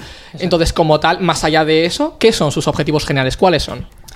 Pues yo creo que se podría resumir los objetivos del programa PlayStation Talents como, como una intención y una necesidad de incentivar, motivar el- el- la industria indie del desarrollo videojuego en España. Bastante bien resumido y genial para que la gente lo entienda. Eh, también vamos a, vamos a comentar el tema de los premios, porque ahora en este instante en que estamos hablando esto, si lo estáis viendo luego en diferido y demás, ya no, pero eh, en el instante en el que estamos grabando esto, hace escasos días, habrá sido dos, tres, cuatro días creo, que se han presentado la, la novena edición de premios de PlayStation Talents, los finalistas de esta edición, que los voy a numerar, son eh, Balam, Bounce Hell, Barbarian Saga, Die Daddy Die, Escape from Izara, Howl of Iron, Kemia, Nox, Shadow Dimmer, Spooky Hat Shop, The Last Flame, The Manor's Legacy y The Char Secret, que son 12 juegos en total. Exacto, eso es. Perfecto. Eh, y para que la gente también entienda un poco, porque uno de los puntos como tal importantes también, aparte del tema de la incubadora de, de PlayStation Talent, son sus premios. Correcto. Eh, vamos a hablar un poco de qué podemos esperar de los premios de este año. ¿Qué, qué es- qué tenemos de juegos? ¿Qué tenemos de... ¿Qué expectativas tenemos? Pues este año, por lo que yo he podido ver, eh, seguimos, manteniendo, seguimos manteniendo un buen nivel, sigue habiendo una, una competición muy sana dentro de los equipos nuevos indies que se van generando aquí en el territorio español. Y la verdad es que internamente hemos podido valorar un poco los proyectos y, revisar un poco todos los contenidos y creatividades que los equipos nos han ido compartiendo. Y creemos que los finalistas que hemos elegido para, para la edición de este año son eh, muy válidos y gente que puede tener algo que decir y mucho que aportar. Y bueno, ya veremos quién se lleva la palma este año, ya veremos quién puede aspirar a ese premio de, ganador con la posibilidad después de incorporarse al Games Camp, ¿no? Y bueno, todos los años hay alguna sorpresa, esperemos que este año se mantenga la tradición. Pues al igual que el año pasado, vamos a remarcar que al igual que el año pasado, bueno, el año pasado, estamos en octubre, no, este año, en enero, que fue cuando se anunció el, el ganador de, de la edición anterior, que no me acuerdo ahora del nombre, me van a matar, pero no me acuerdo del nombre. Era Dark Life Excalibur. Era Dark Life Excalibur, correcto. Los entrevistamos, así que al igual que entrevistamos al ganador del año pasado, el ganador de este año, que no sabemos quién será porque estamos en octubre, pero el ganador de este año, sea quien sea, que sepas que tienes una entrevista pendiente. A ti te hablo. Ganador de PlayStation Talents de la novena edición de los premios. A ti te hablo. Eh, por lo tanto, sí, también le guardaremos un, un huequito. Y vamos a pasar a comentar, tal y como decíamos antes, si te parece, el tema de, de los Gamescom, de las oficinas, digamos, por decirlo de alguna manera, de, de PlayStation Talents. Que si no me equivoco, hay unas cuantas por, distribuidas perdón, por toda España. Correcto, eso es. Eh, Gamescamp es una, como, como programa, siempre ha tenido el objetivo de extenderse en mayor o menor medida por el territorio español y, y en ese, eh, y Portugal, por cierto. También. Y, y- y es verdad que hay unas cuantas oficinas similares a las que tenemos nosotros aquí en Bilbao, que al- vienen a ser un, un pequeño espacio de trabajo, coworking, donde los equipos tienen la oportunidad de desarrollar como equipo su, su primer proyecto, su proyecto Nobel, y, y dar esos primeros pasos tanto en la industria como dentro del programa de la mano un poco de los, del asesoramiento y los recursos de una marca como PlayStation. ¿También suelen estar asentadas en, en la zona de trabajo de universidades o es porque Bilbao es especial y para? Eh, hasta donde yo sé, en este caso concreto aquí en Bilbao, estamos en, dentro de la incubadora de empresas de la Universidad de Deusto, que se llama Deusto Cavi. Pero en otros, en otros municipios de España creo que no, no tiene por qué estar relacionado con eso. Comentabas que un poco el tema de los, de los Gamescom, que es una zona para coworking y demás. ¿Qué tipo de herramientas? Cuéntanos, ¿qué tipo de herramientas podemos encontrar en estos espacios para que la gente desarrolle sus juegos? Un equipo, un equipo Nobel que empieza su primer proyecto dentro del programa PlayStation Talents puede esperar varias cosas por parte de- del apoyo del programa. Eh, quizás la más obvia y la más inmediata es todo lo relacionado con, el entorno de desarrollo de PlayStation. Van a tener acceso a un kit de desarrollo, van a tener acceso a personas eh, como yo o como nuestro director técnico, Manuel Martínez, que van a estar con ellos a lo largo del desarrollo, asesorándoles sobre distintas soluciones técnicas y problemas que todos los equipos tienen en su primer, en su primer proyecto, en su primer desarrollo, y que, y que gracias a nosotros pues van a tener la oportunidad de, de poder eh, subsanarlos o sobrellevarlos de una manera un poco más menos confusa, ¿no? Eh, luego también eh, lo que es el propio entorno, entorno, la propia oficina, para ellos es un espacio donde pueden coincidir quizá con otros equipos de ediciones anteriores o donde se pueden comunicar con, con otras empresas o equipos que haya dentro de ese entorno de incubadora de empresas. Pero, pero sobre todo, sobre todo para los equipos, la, la posibilidad de publicar su primer videojuego en la PlayStation Store y de recibir un poco asesoramiento en cuanto a visibilidad, campañas de marketing, cómo llevar eh, el marketing de su videojuego, cómo llevar las redes, eh, posibilidad de asistir a eventos, a ferias y ir acompañados de, de la marca PlayStation. Eh, yo creo que es una muy buena oportunidad para un equipo joven, Nobel, de, de- tanto de estudiantes que acaban de terminar sus estudios como de gente joven en general que haya tenido la inquietud de desarrollar su primer proyecto de videojuego. Es una oportunidad muy buena para dar esos primeros pasos y, y y completar ese círculo, ¿no? que es el, el desarrollo y publicación de tu primer proyecto de videojuego. Claro, porque a fin de cuentas, como, como bien comentábamos antes, estos son eh, estudios pequeños Claro. que habitualmente son primeros desarrollos. Y de hecho, nos hemos encontrado en múltiples ocasiones en, en las entrevistas de Gaming Room con, con estudios de PlayStation Talents que eran, como tú mismo has dicho, eh, ya fuese o poca gente o gente que acababa de salir o incluso no había salido que todavía estaba en grados superiores, en universidades y en demás. Claro, a fin de cuentas, eh, ha habido muchos proyectos, de hecho, que si no me equivoco, son TFGs, Correcto. tal cual. Correcto. Eh, pues vamos a comentar también, así como en general, sobre el tema de, de PlayStation Talents, qué beneficios y obligaciones tiene formar parte del programa. Eh, pues cuando un equipo en- empieza su camino en el programa PlayStation Talents y se, se organiza como eh, con sus recursos y con su tiempo para formar parte del programa, como tú dices, eh, muchos de los equipos que tenemos es gente que igual tiene que compaginar sus estudios con, con el desarrollo del título o tiene que compaginar un trabajo, su primer trabajo con, con el desarrollo. Entonces, nosotros ofrecemos, por un lado, formaciones. Eh, PlayStation Talents tiene un programa mensual de distintas formaciones que se van impartiendo, tanto por gente del propio programa interna de nosotros, como de gente invitada que se trae de fuera para, para aportar un poco, ¿no? Y, dar un poco de perspectiva a la gente que está empezando en la industria sobre cómo orientar el marketing de su proyecto, qué soluciones técnicas pueden necesitar para momentos concretos del desarrollo. Y, y luego también tenemos, eh, colaboramos con, con la incubadora de empresas Lanzadera, que está en Valencia, que también imparte una serie de formaciones a nivel de creación de empresa ya más relacionado al ámbito de cómo constituir tu primera empresa, si estás interesado, por ejemplo, en, en ser emprendedor y que tu proyecto de videojuego en algún momento llegue a algo más de lo que habíais planteado inicialmente, pues mediante la colaboración con Lanzadera nosotros ofrecemos esa posibilidad a los equipos también. Que de hecho, precisamente por ese tema que comentabas, también ha habido, eh, al igual que ha habido gente que ha desarrollado, pues eso, sus primeros proyectos, sus primeros juegos, una pullita, por decirlo de alguna manera, que tienes clavada de desarrollarlo, tal que tú quieres, tienes tal idea y quieres desarrollarla tal cual, también ha habido varios casos de éxito. Se me vienen por poner dos nombres a la cabeza, eh, tanto Chivis como Eternum Studios, por poner dos nombres. ¿Qué nos puedes contar acerca de, ese tipo de casos? Sí, correcto. Es, es cierto que ya, como, como ya hemos comentado, muchos de los proyectos muchas veces son proyectos, eh, ¿por qué no decirlo?, humildes. Al final son, en muchos casos, estudiantes, gente joven, es su primer proyecto. Evidentemente hay muchas cosas que no sabes y que tienes que ir descubriendo por el camino. Y, pero sí, aún así sí que es verdad, como tú dices, que hay casos que, que funcionan, que hay equipos que consiguen que su proyecto llegue a un nivel de posición y de visibilidad en el que en el que luego las cifras de ventas no son malas y ha habido casos como el de Insomnis por ejemplo de Path Games que, Un que saludo es para Virginia. Un saludo. Y, es cierto que han funcionado muy bien Hay títulos, hay títulos dentro del programa que han funcionado bien. Precisamente que hablábamos de casos de éxito, vamos a comentar un poco, vamos a centrarnos en el Gamescom de aquí de Bilbao. ¿Qué estudios, qué estudios han desarrollado proyectos aquí? ¿Qué proyectos han salido de, de este Gamescom? Pues de aquí del Gamescom de Bilbao concretamente llevamos ya unos cuantos años y, y en este tiempo han podido salir varios equipos de aquí y ahí la verdad que ya sumamos unos cuantos proyectos bastante interesantes. Eh, se publicó hace dos años, un- dos o tres años, eh, Submersed, por ejemplo, que, fue un juego que se llevó bastantes premios y funcionó bastante bien.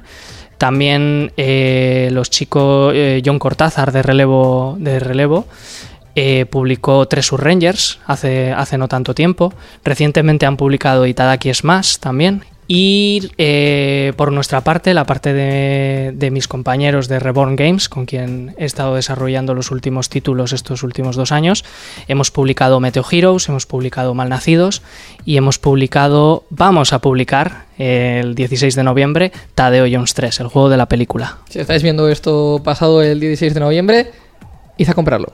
Está- estáis tardando. Eh, precisamente vamos, también a recalcar que comentabas el tema de, de relevo y de Treasure Rangers. eh, que los pudimos conocer en la Fanasirus de 2019, que tenemos ahora cerquita la, la, la- Bueno, le han cambiado el nombre, pero Fanasirus también. Sí. Eh, y respecto al tema de Reborn, también tenemos la entrevista de Meteo Heroes y de Five Comments disponible también. Correcto. Eh, pues para ir finalizando, si te parece, vamos a darte como. Ya que hacemos en las entrevistas- en las entrevistas de estudios habitualmente el minuto de oro para que vendas tu juego al público, Sí. yo lo que te voy a decir es que te voy a dar dos. Te voy a dar uno primero para que des tu mensaje de apoyo al indie nacional. Es decir, para la gente que está pensando, oye. Me gustaría crear un proyecto, pero no sé si voy a tener medios, si voy a tener capacidades y demás. Todo tu apoyo para ellos. Vale, Para ti, men- todo mensaje de apoyo al indie Mensaje de apoyo al No- indie nacional. No es, no es poca cosa, ¿eh? No, no, no, no, ni mucho menos. Vale, pues eh, yo les diría claramente que, que es una profesión muy difícil, que es un camino muy largo, con muchísimos obstáculos, que el simple hecho, el simple hecho de publicar un título, independientemente de que sea más pequeño o más grande, ya es un logro en este país. Y los que lo hemos desarrollado y, sabemos cómo, cómo de complicado puede llegar a ser todo el proceso, eh, sabemos que, que es un logro en sí mismo. Pero yo sí que creo que es un camino que, que con perseverancia, con esfuerzo y currándoselo muchísimo, es un camino que merece mucho la pena, porque se aprende mucho de cada paso que se da y, y yo creo que programas como PlayStation Talents pueden ayudar mucho a contribuir a que todo esto, poco a poco, se vaya desarrollando en un camino más accesible para la gente. Pues ahora ahí tenéis el mensaje de apoyo como tal. Y te voy a dar otro minuto para que nos cuentes lo que sea que quieras contarnos a nosotros y al Indie de País Vasco. Vale, pues eh, yo le recordaría a la gente que, que tiene que la posibilidad sigue estando ahí, que la convocatoria de Gamescamp eh, del programa PlayStation Talent sigue abierta y está abierta ahora durante todo el año. Y en cualquier momento, si creen que tienen algo entre manos que quieren desarrollar con sus compañeros, eh, les animaría a que, a que se apuntaran a la convocatoria del Gamescamp de Bilbao o a la que les pille más a mano dentro del territorio nacional porque, porque es un camino muy bonito, es un camino que merece la pena recorrer y, y dentro del programa PlayStation Talents vamos a echarles una mano todo lo que podamos desde el principio hasta el final del camino. Pues ahí lo tenéis. PlayStation Talent tiene los brazos abiertos para vosotros. Eh, muchísimas gracias por estar hoy con nosotros. Gracias Eder. a ti, Gaiska. Y muchas gracias a, a todo el equipo de PlayStation Talents y a la Universidad de Deusto por cedernos también este espacio.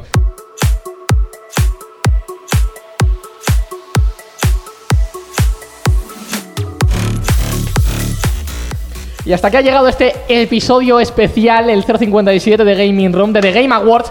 Un poco atípico por donde estamos y un poco atípico por la duración que ha tenido. Y por el teletransporte. Y por el teletransporte, Que porque ha salido por un a ver, pico, chaval. Del estudio nos hemos teletransportado aquí. De aquí nos hemos teletransportado a la Uni de Deusto y de la Uni de Deusto de vuelta aquí. ¿Por qué? Pues porque somos los dioses del TP.